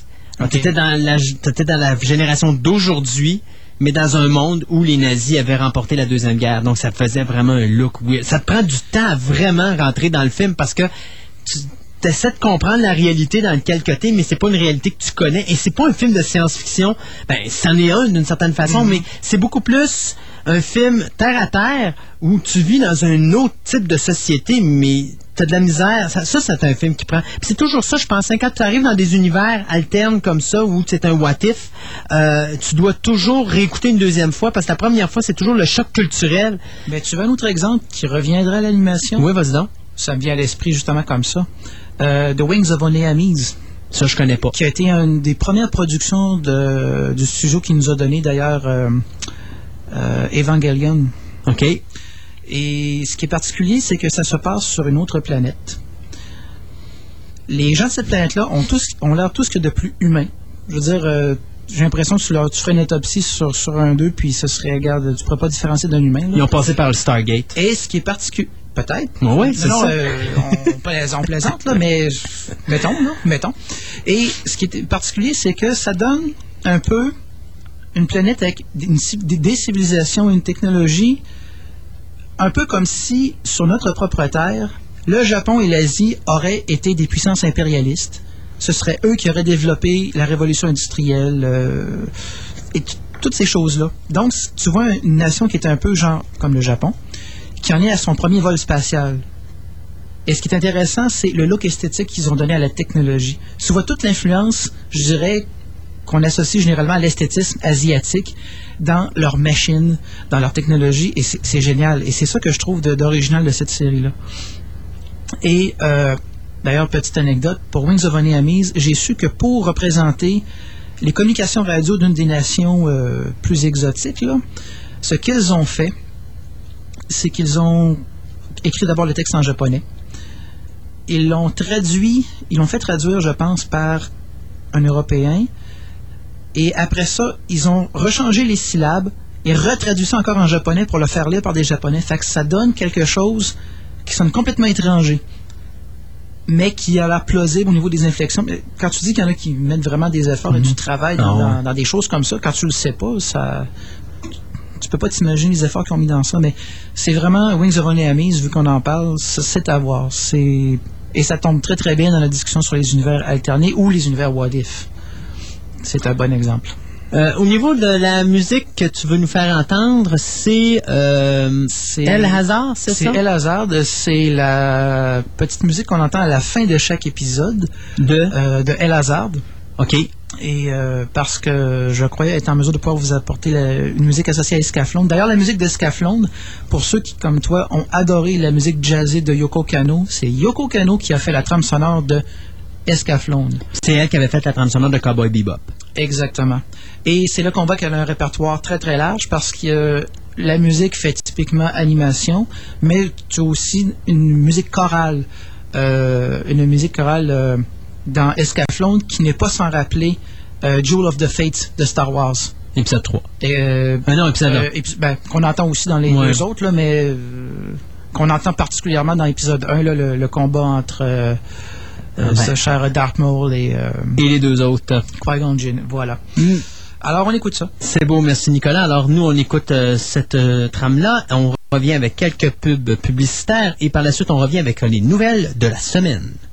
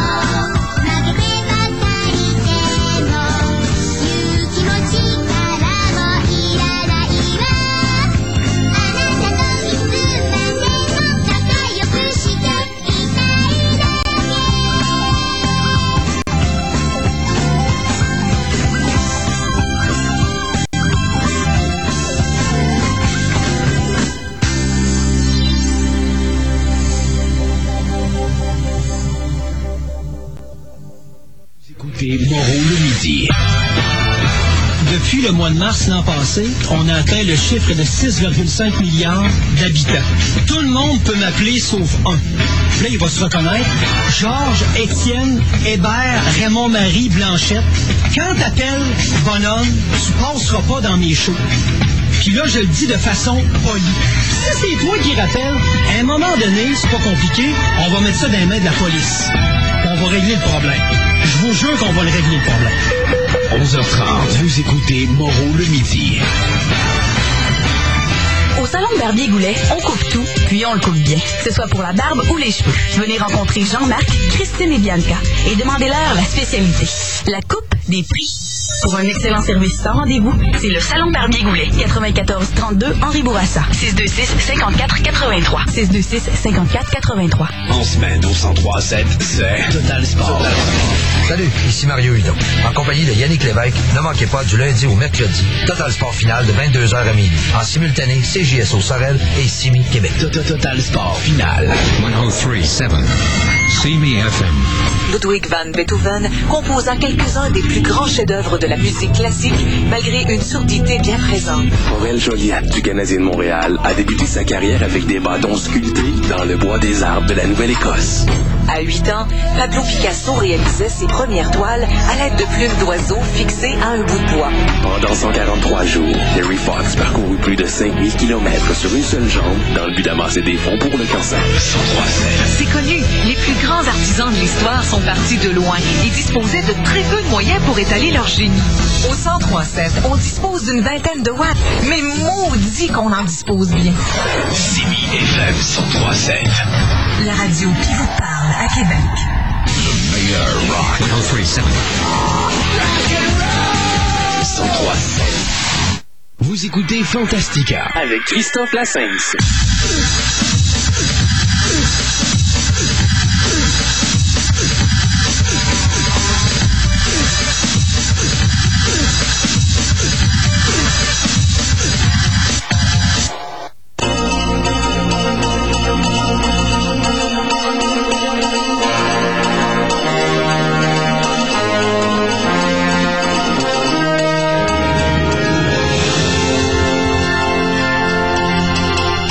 Retour à Fantastica, l'émission radio, euh, et avec les nouvelles de la semaine. Euh, commençons avec The Undead, la suite de Bram Stoker, Dracula. Euh, oui, oui, oui, vous avez bien entendu. Vous savez qu'à toutes les semaines ici à Fantastica, il y a deux choses que vous êtes sûrs qu'on va parler. Des remakes et des suites. Donc, 14 ans après le film de Francis Ford Coppola Dracula, il y aura une suite qui s'intitulera The Undead, basée bien sûr euh, sur la nouvelle qui est sortie il n'y a pas si longtemps que ça. semble. Sûrement que tu me dises pas que ça va s'appeler Dracula Junior? Euh, non, non, non, non, mais j'aurais bien aimé Dracula père et fils, euh, genre de petit hommage à celui qu'on a eu dans les Oh, années God. 70. tu te rappelles-tu de ce film-là? Tant qu'à faire Abbott et Costello et Dracula. Non, mais tu te rappelles-tu Dracula et fils avec Christopher Lee? Non. Non, film français, euh, mourant. Dracula a un fils. C'est quoi le dire? Oui, oui, non, c'est ça. Dracula a un fils, mais le petit bonhomme a peur du sang. OK. OK? C'est hilarant. Il veut plus devenir vampire. Il veut plus être vampire. Il veut se sortir de cette malédiction-là. C'est hilarant comme film. Moi, j'avais bien aimé. J'attends d'ailleurs, j'espère un jour l'avoir en DVD. Euh, ça, c'est la même chose que... Tout finit par sortir en DVD. À un moment donné. Tout comme les Charlots contre Dracula aussi, ce serait quelque chose de bien d'a- d'avoir dans ma bibliothèque de DVD. Là. euh. Qui sait, un jour, un jour, un jour. Hey, je viens d'avoir à Noël, j'ai réussi à voir les aventures de Rabbi Jacob. Fait que c'est quand même pas pire. Ah, Rabbi Jacob. Ça s'en vient, ça s'en vient, ça s'en vient. Donc, ceci dit, les comédiens pour euh, The Undead, on parle de euh, Xavier euh, Bardem, Monica Bellucci et John Hurt. Quand même du bon comédien. Euh, c'est euh, Ernest Dickerson qui euh, a fait la série télé Heroes et qui a également réalisé quelques épisodes pour la série télé Invasion et Masters of Horror qui va faire la réalisation de ce film dont le scénario va être écrit ou plutôt est écrit actuellement par Ian Holt. Euh, donc, l'histoire de Undead va se passer 25 ans plus tard, après les événements du film de Coppola. Et donc, euh, ça va, on va suivre les aventures de Jonathan et Mina Harker, Van Helsing, ainsi qu'un nouveau personnage euh, qui était enlevé du manuscrit du film original, euh, ou du manuscrit original, pardon, du roman de Bram Stoker, mais qu'on ramène. On parle ici de l'inspecteur euh.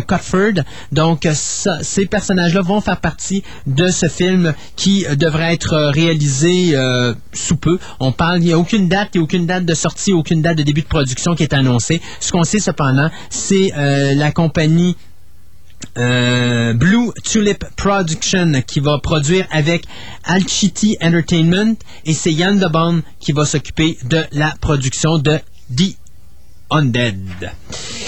Bien tant qu'à faire euh, un remake, peut-être? Euh, tu te rappelles de ça, The Lair of the White Worm, le repère du ver blanc? Lair of the White Worm. C'est ça, c'est... De- c'est- Ken. Russell qui avait fait ça. Je serais curieux de voir ce que ça donnerait faire un, un remake de ça. Ouais, ben ça peut pas être pire que l'original. C'est ce que je me dis. Parce que Ken Russell avait été très fort avec euh, Altered States, ou euh, au-delà du réel, mais très faible avec The Lair of the White Worm, euh, Mhm. qui était le film, je pense, qui était le film qui suivait celui de d'Altered States. Euh, donc, The New Daughter, euh, ça va mettre en vedette Ivana Baquero, qu'on a vu dans Le Labyrinthe de Pan, donc qui vient de signer son tout premier contrat pour se tourner dans un film en anglais. Donc, la jeune actrice euh, qui euh, a remporté un prix Goya pour euh, l'interprétation qu'elle a donnée dans le film de Guillermo del Toro, bien va jouer donc être la vedette principale du film The New Daughter, qui va être basé sur une nouvelle de John Connolly qu'on avait qui avait faite, euh, mon Dieu, c'est Raising euh, puis une couple d'autres bonnes nouvelles comme ça. L'histoire ben, va s'intéresser à un père célibataire qui emménage avec ses deux enfants dans une ferme éloignée, mais mais, parce qu'il y a toujours un mais, un étrange monticule situé dans l'un des champs environnants semble lié au comportement de plus en plus étrange et sinistre de sa plus grande fille. Donc, euh, aucun réalisateur qui est pour le moment attaché au projet, mais tout ce qu'on sait, c'est que c'est la compagnie Gold Circle Films qui va être productrice et distributrice. Pourquoi est-ce qu'on parlerait pas de The Incredible Hulk qui sera tourné à Toronto? Hein, on en parlait tantôt. Hmm. Ça, c'était un film qui devait être tourné à Montréal, mais qu'on a perdu pour Toronto. Et donc, euh, le tournage va commencer le 13 juin prochain. C'est bien sûr, je vous l'avais annoncé, Edward Norton qui allait interpréter le rôle de Bruce Banner euh, dans cette euh, suite à Hulk de Ang Lee. Euh, mais on vient de nommer l'actrice principale du film. Et non, ce ne sera pas Jennifer Connelly qui sera de retour, mais plutôt Jessica Biel, qu'on avait vu dans Texas Chainsaw Massacre, le remake, puis qu'on avait vu dans Stealth aussi, euh, l'affaire avec l'avion, je me rappelle pas en français comment il avait traduit ça. Oui, oui, je sais lequel tu parles. Donc, euh, c'est elle qui va être l'actrice principale. Un autre comédien également qui va faire partie de la distribution, c'est Matthew Modine. Ou Modine? Je pense que c'est Modine qu'on Modine, hein, je crois, Matthew ouais. Modine, qu'on avait vu dans Birdie. Hey, Mo- Matthew Modine, ça fait longtemps qu'on ne l'avait pas vu. Je pense que oui, il était un petit bout de temps euh, loin des caméras. Ouais, moi c'est un acteur que j'aime beaucoup. Donc je l'avais vu dans euh, mon Dieu, il y a- c'était quoi le film sur le SIDA? And the Band Played On qui avait été fait pour la télévision payante. Donc, euh, Matthew Modine va faire partie de la distribution de The Incredible Hulk. Euh, le scénario du film est écrit par Zach Penn. Donc, on parle ici du gars qui a réalisé, ou plutôt qui a écrit le scénario de X2 et X3. Euh, et c'est Danny Elfman qui va s'occuper de la musique. Moi, ce qui m'a inquiété dans cette nouvelle-là, c'est ce qu'a annoncé Avi Arad cette semaine, c'est-à-dire, euh, ça va être un nouveau Hulk. Oui, il y aura une histoire d'amour et ça va se rapprocher beaucoup plus de la série télé que le film de Ang Lee. Donc, en réalité, il nous a absolument rien apporté de positif pour ce film-là, autre qu'en plus, il nous a rajouté le fait que Hulk allait changer de couleur. Non, non, non, inquiétez-vous pas, il sera pas gris. Non, non, non, non, il sera pas, il sera pas bleu, il vira pas schtroumpf. Non, non, non, il sera pas rouge parce qu'il a une mauvaise humeur. Il va tout simplement avoir une autre teinte de vert. N'importe quoi. Donc, The Incredible Qu'est-ce que Hulk. ça donne de changer la teinte de verre en tout cas? Absolument rien. Hmm. Euh, donc, The Incredible Hulk va être, euh, donc, euh, le tournage commence le 13 juin prochain pour une sortie en salle prévue pour le 16 juin 2008. Parlons donc de super-héros, puisqu'on est dedans. On va continuer. The Dark Knight, donc le prochain film de Batman qui va être réalisé par Christophe, Christopher Nolan, que tout le monde attend avec impatience. Ça sort l'été prochain. Probablement qu'il va rafler euh, The Incredible Hulk au box-office, c'est sûr et certain. Euh, on a un nouveau comédien qui vient de se joindre dans la distribution déjà assez, euh, assez impressionnante. C'est Eric Roberts, le frère de Julia Roberts. Donc, euh, Eric Roberts qu'on avait vu, euh, oh mon Dieu, euh, Best of the Best, puis une couple d'autres films n'avaient comme ça. Il n'a pas vraiment eu une bonne carrière, Eric Roberts. Donc, peut-être le fait d'être dans le film de Dark Knight, ça pourrait lui donner un second souffle. Donc, euh, l'acteur va se joindre donc à la distribution, qui est déjà composée de, et tenez-vous bien, c'est toujours Christian Bale, Michael Caine. Mais Eric Roberts, dont tu nous parles, Oui. Ce serait pas lui par hasard qui avait fait euh, The Master dans le premier téléfilm de Doctor Who en 98, si ma mémoire est bonne? Tu vas me dire, puis c'est l'ordinateur devant les yeux, tu le regardes. Moi, je ne sais pas. ça. Ouais, c'est ça, je me disais. Il me semble qu'on l'a vu dans ça, mais je vais te confirmer ça. Christian Bale, Michael Caine, Morgan Freeman, Gary Oldman, c'est déjà confirmé, c'est tout de retour. Se rajoute à ça S. Euh, Heath Ledger qui va faire le Joker et Aaron Eckert qui va faire Harley Dent qui deviendra plus tard euh, Two-Face. Donc euh, Dark Knight ou The Dark Knight, la suite de Batman Begins. Pas sûr qu'on va voir la... les poses de Tom Cruise là-dedans. hein? Non, elle a jumpé, ça fait longtemps. façon- Ils ont dit qu'elle avait refusé de revenir, mais moi je pense qu'ils ont tout simplement montré la porte de sortie, puis... Pas juste ça, je pense qu'elle a peut-être pas reçu la permission de son mari. Oh, c'est vrai, il y a ça aussi, c'est important. Euh, tantôt, je vous parlais d'Ex- de Wolverine. Alors maintenant, je vais vous confirmer un deuxième euh, spin-off qui est vraiment parti. On parle bien sûr de Magneto. Beaucoup de gens disaient, ben non, ça se fera pas. Eh bien, ça se fait. C'est un villain, là, techniquement. Oui, alors c'est David Goyer, celui qui nous a donné Blade 3 et qui a écrit le scénario de Blade et Blade 2, qui va réaliser Magneto, euh, donc euh, qui va être produit par 20th Century Fox et Marvel Studios, qui va être distribué par 20th Century Fox. Ian McKellen va être de retour dans le rôle de Magneto, mais très important de spécifier, c'est un rôle secondaire, c'est-à-dire que on va voir Magneto jeune, on va voir Magneto très jeune et à la fin, on verra peut-être un Magneto adulte. Chose c'est certaine, c'est que Ian McKellen n'interprétera pas le personnage de euh, Magneto du début jusqu'à la fin. Il va l'interpréter seulement soit au début, quand il va se remémorer sa vie, ou soit à la fin, quand il deviendra le Magneto qu'on connaît. Euh, donc, le scénario est de Shelton Turner. Euh, c'est un scénario qui va nous faire découvrir, bien sûr, comme je vous disais il y a quelques instants, le jeune Eric Magnus Lancher, un jeune mutant envoyé avec ses parents euh, en Allemagne. Bien sûr, il va y rencontrer un soldat qui va être Charles Xavier, qui ne sera pas interprété par euh, l'acteur qu'on connaît très bien. C'est ça, Patrick Stewart. Patrick Stewart, ou peut-être qu'il sera peut-être là à la fin, on verra, mais pour le moment, c'est pas lui qui va interpréter le personnage principal. Et bien sûr, on va voir euh, comment ses pa- les parents de, de Magneto vont se faire tuer et sa vengeance sur les nazis qui ont été responsables de leur mort. Donc, euh, aucune date de sortie qui est encore prévue, euh, sauf qu'on sait qu'avec un réalisateur et un scénariste derrière tout Mais ça, dans ça le devrait pas tarder. film X-Men, on voyait très brièvement la situation dans le camp de concentration où justement il était séparé de ses parents. Puis c'était là que je pense son pouvoir s'était réveillé. Il avait complètement tordu et plié les, Ouais, ouais, les c'est portes ça. métalliques du camp. là. Mais je pense qu'ils les euh, avaient déjà, c'est juste que là, ils les ont laissés sortir. Oh, j'en connais un. C'est dommage que Gaëtan n'est pas avec moi aujourd'hui. Il serait tellement heureux de cette nouvelle-là. Paul W.S. Anderson, celui qui nous a donné le Resident Evil, qui a écrit Resident Evil 2 et qui travaille présentement sur Resident euh, Evil 3 comme producteur et qui nous a donné également Mortal Kombat, eh bien, il réalisera, c'est maintenant officiel, Death Race The Remake. C'est un remake de Death Race 2000, le film de Roger, Oh, euh, yes. le film de Roger Corman de 1975, chose que je vais avec vous un certain spécifier. David Carradine. Oui, l'original. Qu'on n'avait pas. euh, Mais je m'excuse. Death Race 2000 doit être mémorable pour une interprétation magistrale. Oui. OK? Oui, Machine Gun Joe ne peut pas être oublié. Et on parle ici de Sylvester Stallone. Stallone, oui. OK? C'était d'ailleurs un de ses tout premiers rôles au cinéma. C'était C'est pas le premier. officiellement son premier rôle au cinéma en dehors du film 3X. Bien important de le spécifier.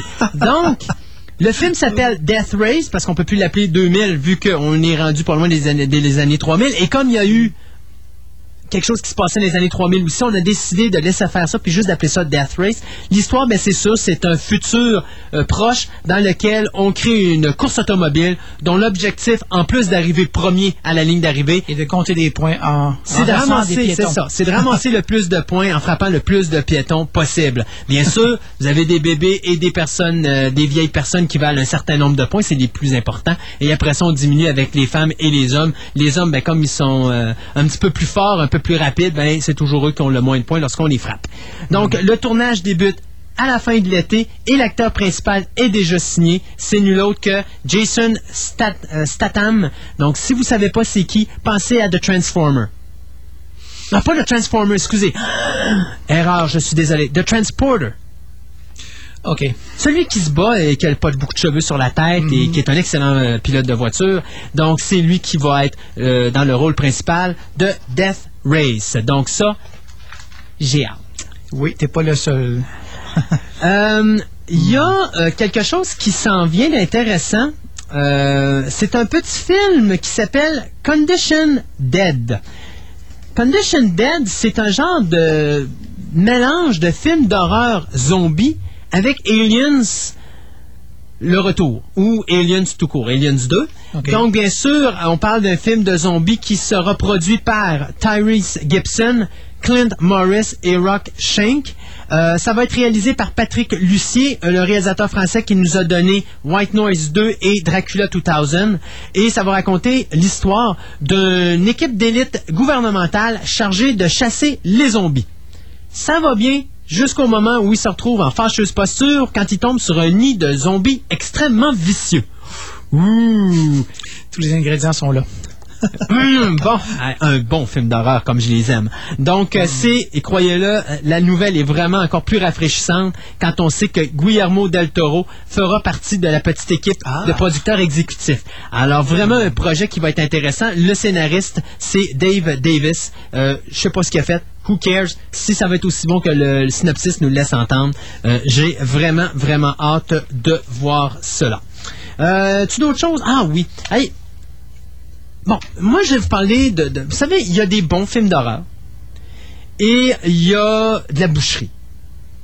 Moi, je suis pas très fort sur la boucherie. De plus j'avance en âge, puis plus la boucherie, je la laisse à la jeunesse parce que j'ai passé ce cap-là. Aujourd'hui, j'aime bien avoir des films d'horreur qui ont de la consistance. Cette année, euh, il y avait trois bons films d'horreur. Il y avait Texas Chainsaw Massacre The Beginning. Il y avait ce que moi, je considère être le film d'horreur cette année, La Descente ou The Descent.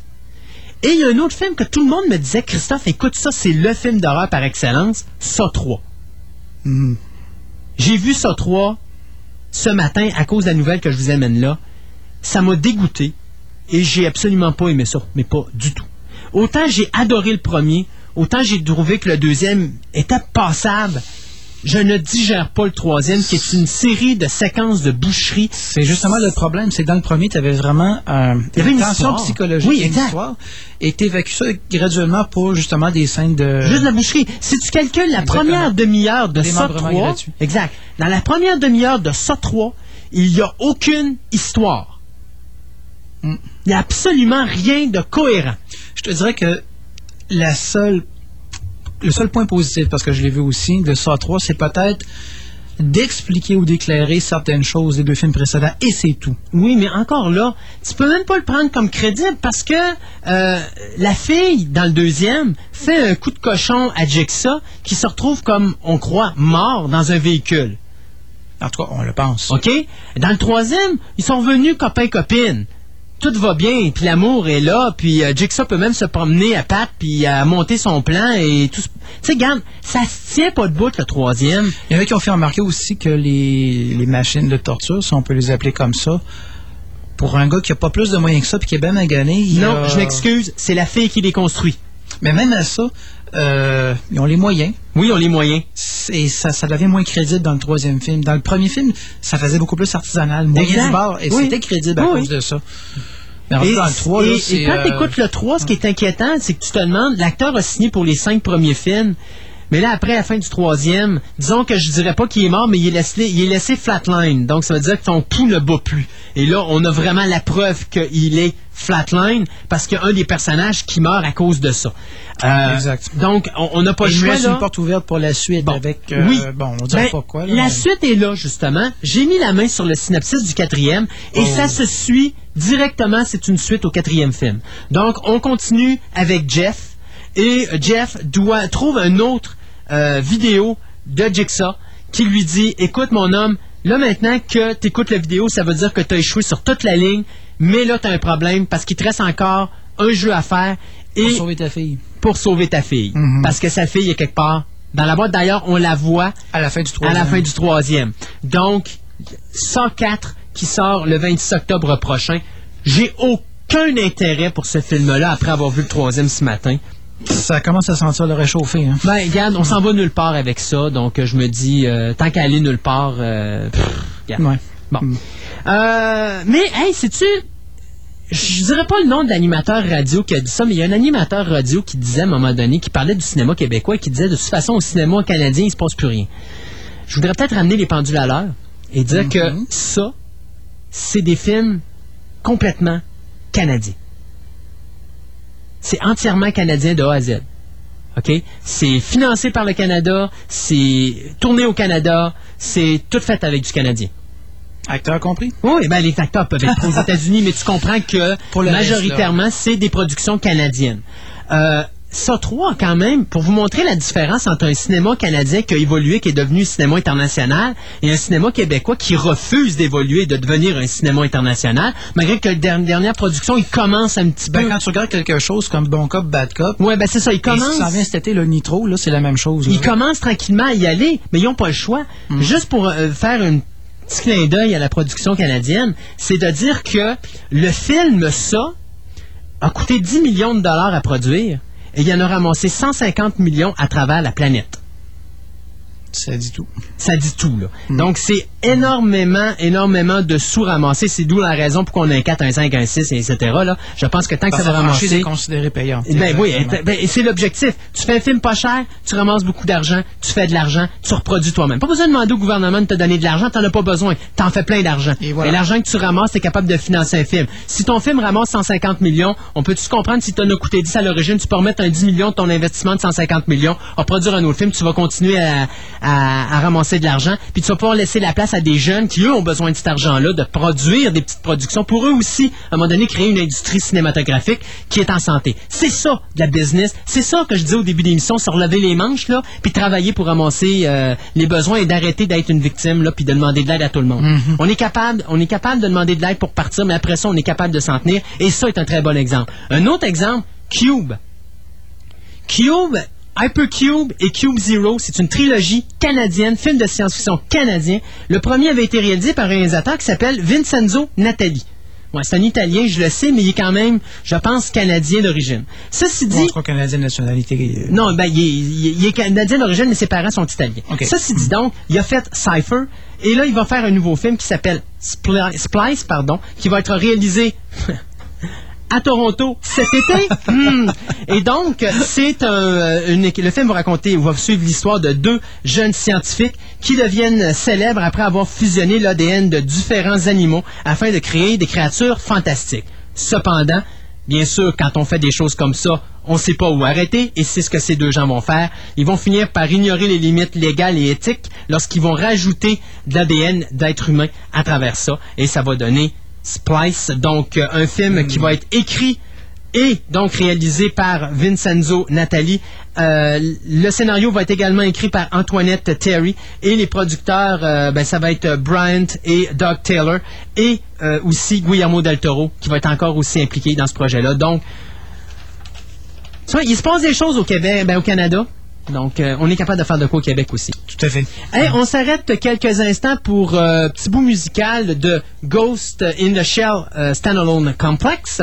Par la suite, après, on aura quelques petites pauses commerciales et on revient à notre table ronde avec Final Fantasy VII.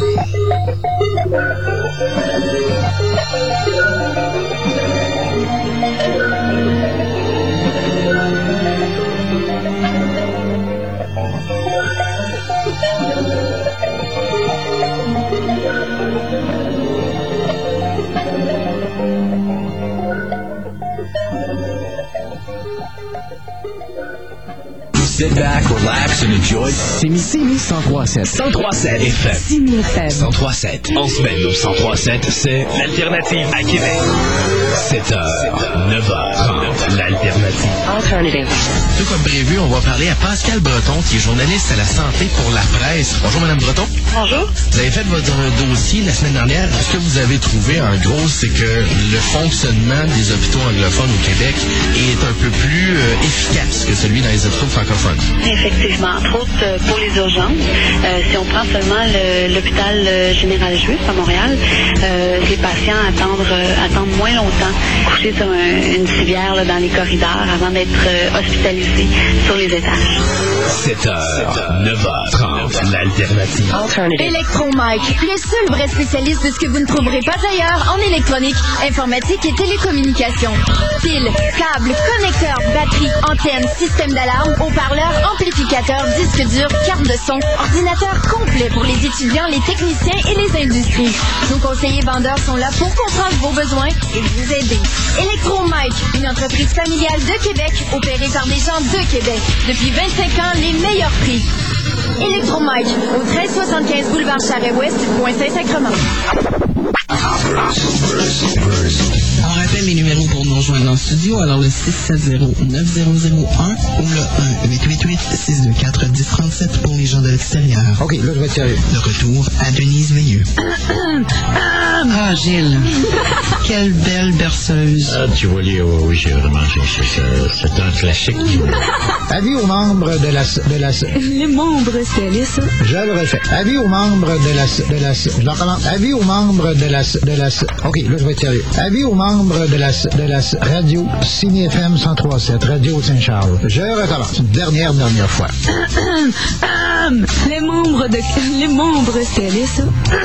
Pas super ou que tu veux que je mette plus euh, de mes bruits de bouche? Les membres de... Les membres... Mais j'avais plus d'air. Pas super ou que tu veux que je mette plus euh, de... Gilles. Il est correct? Écoutez Fantastica avec Christophe Lassens.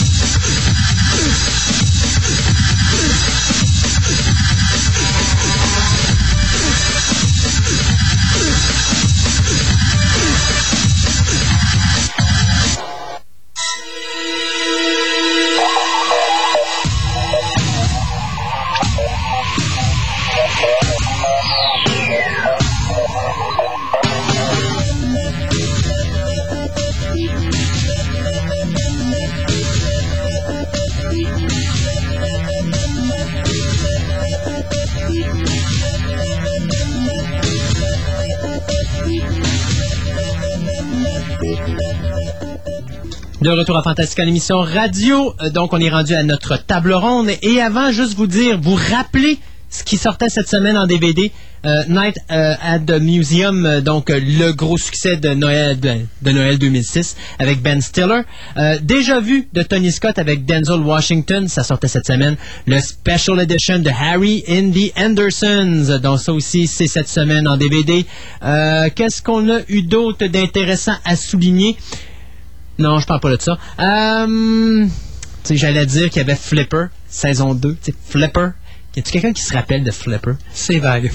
Non, tu te rappelles du, du, de- du dauphin? bien oui, c'est ça. Bon, voilà. C'est à mettre dans la même catégorie que Skippy, finalement. Exact, ouais, Skippy, ouais, non, ok, je chanterai pas ça. Euh, et finalement, The Last Supper, petit film euh, japonais. Euh, ouais, c'est, j'aime bien la pochette, la tête de la petite demoiselle euh, dans une assiette avec des petites, euh, avec de la salade, petite bouteille de vin à côté et tout, donc euh, ça promet. C'est Euh, cannibale, ma foi. de la Supper. Donc, ça sortait cette semaine. Euh, on parle-tu de Final Fantasy ou tu nous sors tes dates? Juste avant, très rapidement, Oui. euh, quelques titres intéressants qui sortent dans l'animation japonaise pour le mois de mai. Le 8 mai, euh, nous avons Oh My Goddess Flight of Fancy volume 1. Donc on parle donc, si je ne me trompe pas, du premier volume de la seconde saison de la nouvelle série. Alors ceux que ça peut intéresser, Oh My Goddess, il y a une nouvelle série qui commence. Euh, ensuite, le 15 mai, nous avons Blue Submarine No. 6 Anime Legends Complete Collection. Je le mentionne parce que ça, Blue Submarine No. 6, Christophe, c'est une... euh, c'est un animé qui a été un des premiers à utiliser de façon très, très, euh, très lourde et très intensive les CGI, les images numériques, les images créées par ordinateur. Et un peu à cause de ça, il s'est acquis une notoriété qui fait que c'était vendu excessivement cher. Et là, ils le ressortent pour seulement 20 dollars US la collection complète. Et je Oh. peux dire que dans le temps, ça se... Regarde, à l'époque que c'était en VHS, là, acheter les quatre épisodes sur chacun sur un, euh, une cassette séparée, tu payais 50 pièces chaque. OK. C'était, regarde, tu payais pour la notoriété et puis pour pas grand-chose d'autre. Fait que je trouve que c'est le ramener là, à un prix pas mal plus raisonnable. OK, on continue toujours le 15 mai. Il y a Mobile Suit Gundam, le volume 8 de 12 de la série Seed Destiny. Et euh, deux dernières choses. Je parlais de El Hazard, dont on a entendu un petit peu la musique. Le OVA volume 1 de 2 va sortir le 29 et toujours à la même date. Ici, c'est une petite annonce spéciale pour Benoît Sigouin s'il nous écoute. Hey, euh, ça va faire la publicité, là. hey, OK, non, vas-y. G-Taste, A Taste of Honey va sortir le 29 mai. Alors, si ça peut t'intéresser, Benoît, il sort enfin. Tu attendais ce titre depuis un petit bout de temps. Alors, c'est terminé. Mon Dieu, c'était vite, vrai? La table ronde, donc. Final Fantasy VII Advent Children. Bon, j'ai jamais joué aux jeux vidéo. Euh, je connais absolument rien de l'univers de Final Fantasy. Et euh, je me suis lancé dans le Final Fantasy VII euh, Advent Children avec la version 2 disques. Et donc, avant d'écouter le film, on a écouté l'espèce de résumé euh, du jeu Final Fantasy VII. C'était probablement nécessaire parce qu'on me dit que ceux qui n'ont pas vu, comme moi, le film, euh, vont pas nécessairement tout Ouais, comprendre ou euh, tout replacer. Et je vous dirais qu'en écoutant le résumé qu'il y a au début, j'ai absolument rien compris. OK? Euh, D'abord, c'est fait d'une manière où. Regarde, c'est fait pour les amateurs du jeu, point final. Et c'est le gros défaut de Final Fantasy VII. Euh, c'est supposé être un film fait pour le cinéma. Messieurs, prochain coup, vous ferez un film de même, là. Si vous êtes capable de faire un film qui est vraiment international, compréhensif pour monsieur et madame tout le monde, ça serait bien. Vous n'êtes pas obligé de nous prendre des extraits de jeux vidéo puis nous foutre ça dans l'introduction puis nous parler de terre puis de père puis de mère puis de tatati tatata puis qu'on comprenne absolument rien. Faites-nous un bon résumé verbal de quelque chose qu'on peut vraiment comprendre pour que quand on écoute le film, on comprenne. Parce que la grosse lacune de Final Fantasy VII Advent Children, sa grosse lacune, il n'y a pas d'histoire qui se tient bout. Encore une fois, à moins peut-être d'avoir Bingo! tous les jeux Mais n'empêche que c'est euh, contestable. Euh, cependant, visuellement parlant, ce film-là C'est un petit bijou. J'ai vu des images et c'est quelque chose. Je je vais même pas à un petit bijou. C'est un gros bijou. C'est le top du top qui s'est fait jusqu'à présent. Encore quelques petits défauts cependant. Euh, ça fait trop jeu vidéo. Donc oui, je sais qu'on veut faire encore un hommage aux jeux vidéo puis qu'on veut demeurer sur l'aspect vidéo, mais sauf que là, on n'est plus un jeu vidéo, on a passé étape cinéma. Donc oui, on peut faire des clins d'œil, mais je pense qu'à un certain moment, euh, on peut oublier l'aspect jeu vidéo puis rester un petit peu plus film. Euh, entre Final Fanta- Fantasy, euh, c'était quoi l'autre film qui avait été fait? C'est Spirit, euh, The Spirits Within. The Spirit Within. vraiment original, aucun Oui. lien avec les autres Final Fantasy. Exactement. Et ça, justement, tu vas chercher un public nouveau. Moi, j'ai passe préféré ça. Ah oui, oui. Et je te dirais même jusqu'à un point de vue autant visuel qu'au niveau histoire, j'ai préféré le premier film Final Fantasy qu'à celui-là. Euh, les gens qui vont voir Final Fantasy VII Advent Children, non, non, non, vous n'avez pas manqué euh, le 2, 3, 4, 5 et 6 qui venaient entre Final Fantasy Spirit Within et Final Fantasy VII Advent Children. Ça n'a aucun rapport. Final Fan- Fantasy VII, c'est le nom du jeu vidéo. Exact. Et Final Fantasy VII Advent Children est la suite du jeu vidéo Final De la Fantasy VII. septième incarnation. D'ailleurs, tu connais un peu la petite histoire derrière le jeu. Ça, tu vas me la dire. C'est ça. On m'a dit que euh, tout a commencé lorsqu'une compagnie de jeux vidéo japonais, euh, leurs affaires allaient vraiment pas très bien. Ils se sont dit, euh, avant de fermer boutique, on va produire un dernier jeu. Et euh, un peu à court d'idée, ils se sont dit, ça va être notre dernière fantasy. Donc, euh, c'est comme ça qu'on va l'appeler Final Fantasy. Alors, grande surprise, ça a été un smash sur le marché. Ça a été hyper populaire. Et c'est suite à ça qu'ils ont continué à faire des suites. Mais le nom original, Final Fantasy, est resté et c'est de là que ça vient. Ils appellent ça Final parce qu'à l'époque du premier, c'était dit c'est le dernier produit qu'on publie. Puis La après dernière ça, chance. ah, puis après ça, là, non, même pas, ils se disaient on le produit, puis c'est sûr que d'une manière ou d'une autre, après ça, faut qu'on plie bagage, on est en faillite. On arrête ça. Puis ça a été au contraire, ça les a complètement sauvés. Alors vois-tu, c'est c'est de là que ça vient. Et c'est vraiment dommage parce qu'il aurait pu faire quelque chose de vraiment génial. Pourquoi Mais je dis que, ça se tient pas debout? Mais il faut que tu cherches une, une Oui. chose. Nous, on est des, en tant que, que Nord-Américains, qu'Occidentaux, on n'a pas nécessairement suivi cette, euh, cette tendance-là au Japon de très souvent lier étroitement jeux vidéo, manga et films. Oh, puis je te dis que le font énormément. Je te dirais que ça va plus loin que ça. Ça va vraiment avec les valeurs japonaises parce que tu as beaucoup de valeurs mer, terre, euh, euh, on y va avec la nature, avec la planète. Euh, La planète a une âme, elle, elle fournit des pouvoirs à un moment donné ou elle Oui, défend ça- les pouvoirs. Bon, Je crois que ça touche à des racines il y shinto a peu. beaucoup de valeurs, comme tu nous en parles dans l'animation. Moi, j'ai pas de problème là. C'est juste, j'aimerais juste qu'on m'explique beaucoup mieux ce qui se passe et plus loin que ça, que ça soit crédible. Je prends comme exemple, à un moment donné, un des personnages qui est un clone d'un autre personnage du jeu vidéo Final Fantasy VII que je nommerai pas pour pas briser le punch pour ceux qui l'ont pas vu. Mais à un moment donné, ce personnage-là qui a disparu dans le jeu parce qu'il a été détruit, euh, à un moment donné, revient à la surface à travers le clone. Sauf que il revient avec les mémoires d'un combat qui a été fait dans le jeu, alors que le clone a été fait après, ce combat-là. Alors à un moment donné, tu dis, wow, restez cohérent, s'il vous Ça étire la plaît. crédibilité pas mal. C'est ça, donc, brise, au euh, pire, dites-moi que l'âme de ce personnage-là a pris possession du clone, mais venez pas me dire que le clone a pris l'apparence de ce personnage-là pour qu'après avoir été détruit, il redevienne avec l'apparence du clone là, comme par il contre, était. tu m'ouvres une porte, toi, là. Peut-être que, dans le fond, ce qui est arrivé... Alors, remarque, je l'ai pas, je l'ai pas vu, alors c'est pour ça que là, euh, je peux pas confirmer ce que je m'apprête à dire. Mais peut-être, toi, tu l'as vu, j'imagine, Mm-hmm. tu l'as vu avec la traduction vocale anglaise? Euh, je l'ai vu sous-titré anglais. Ah, d'accord.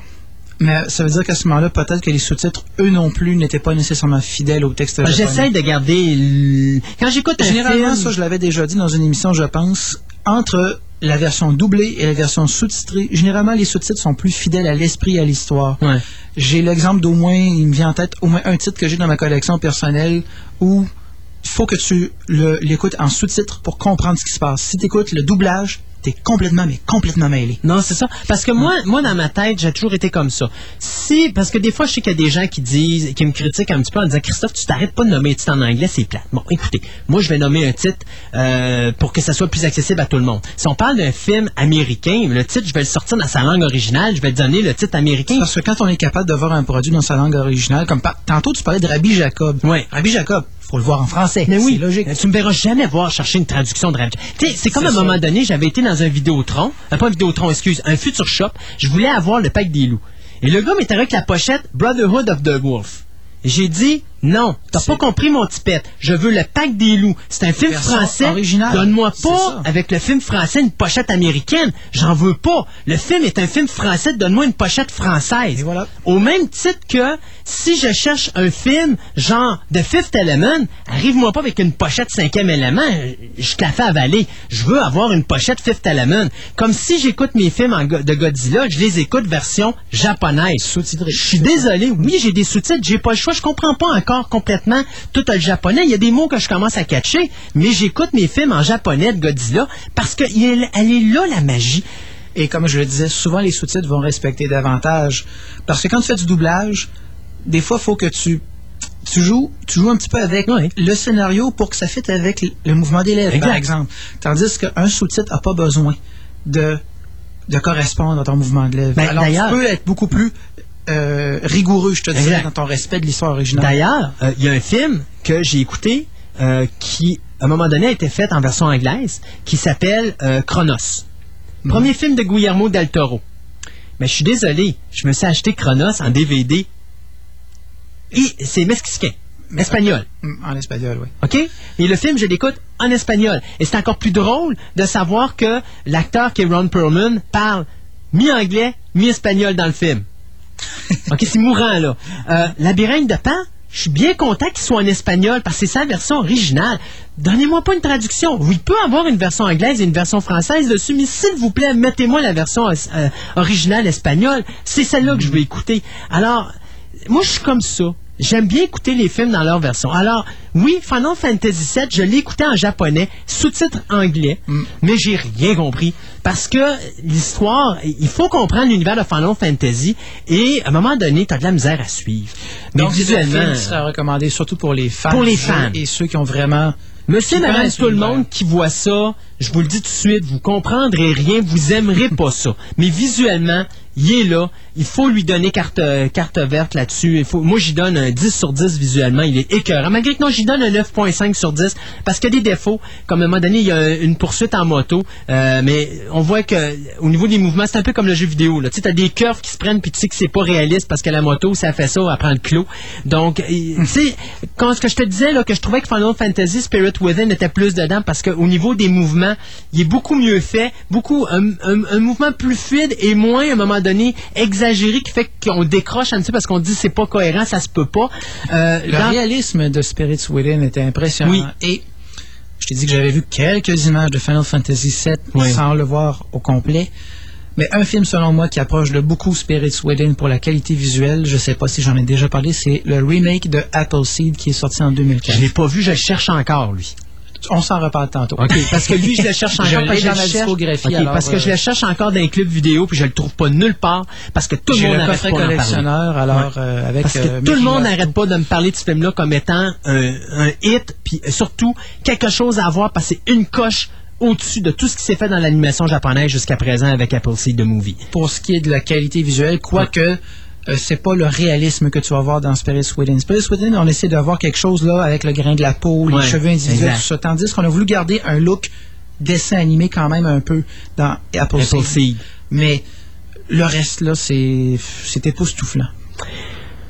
Euh, DVD cette semaine. Euh, Qu'est-ce qu'on a cette semaine en DVD? The Hitcher.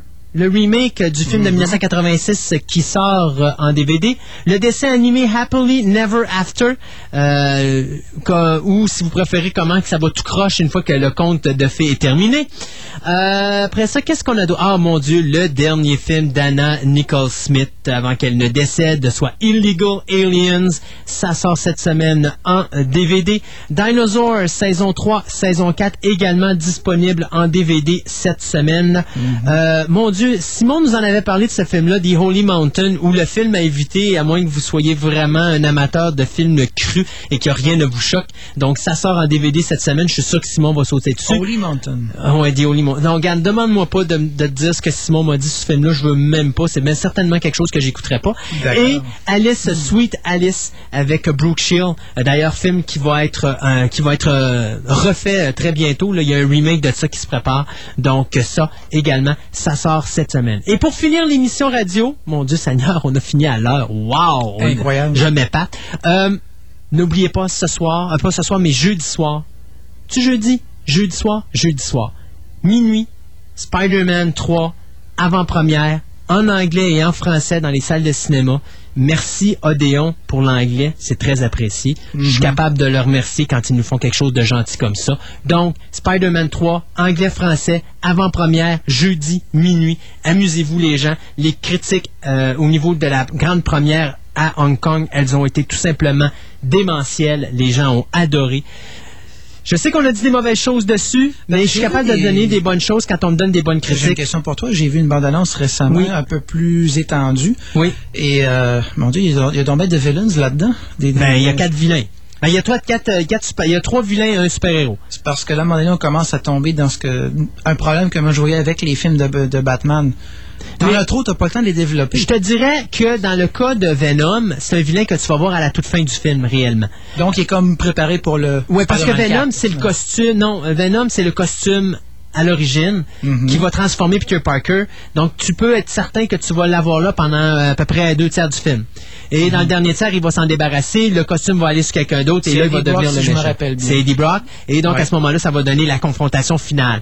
Mais il faut comprendre que le gros combat, c'est le gros vilain de ce film-là, c'est Sandman. OK. C'est même pas le Hobgoblin, parce que le Hobgoblin, on le voit pas très longtemps. C'est vraiment le Sandman euh, qui va être le vilain du film. OK.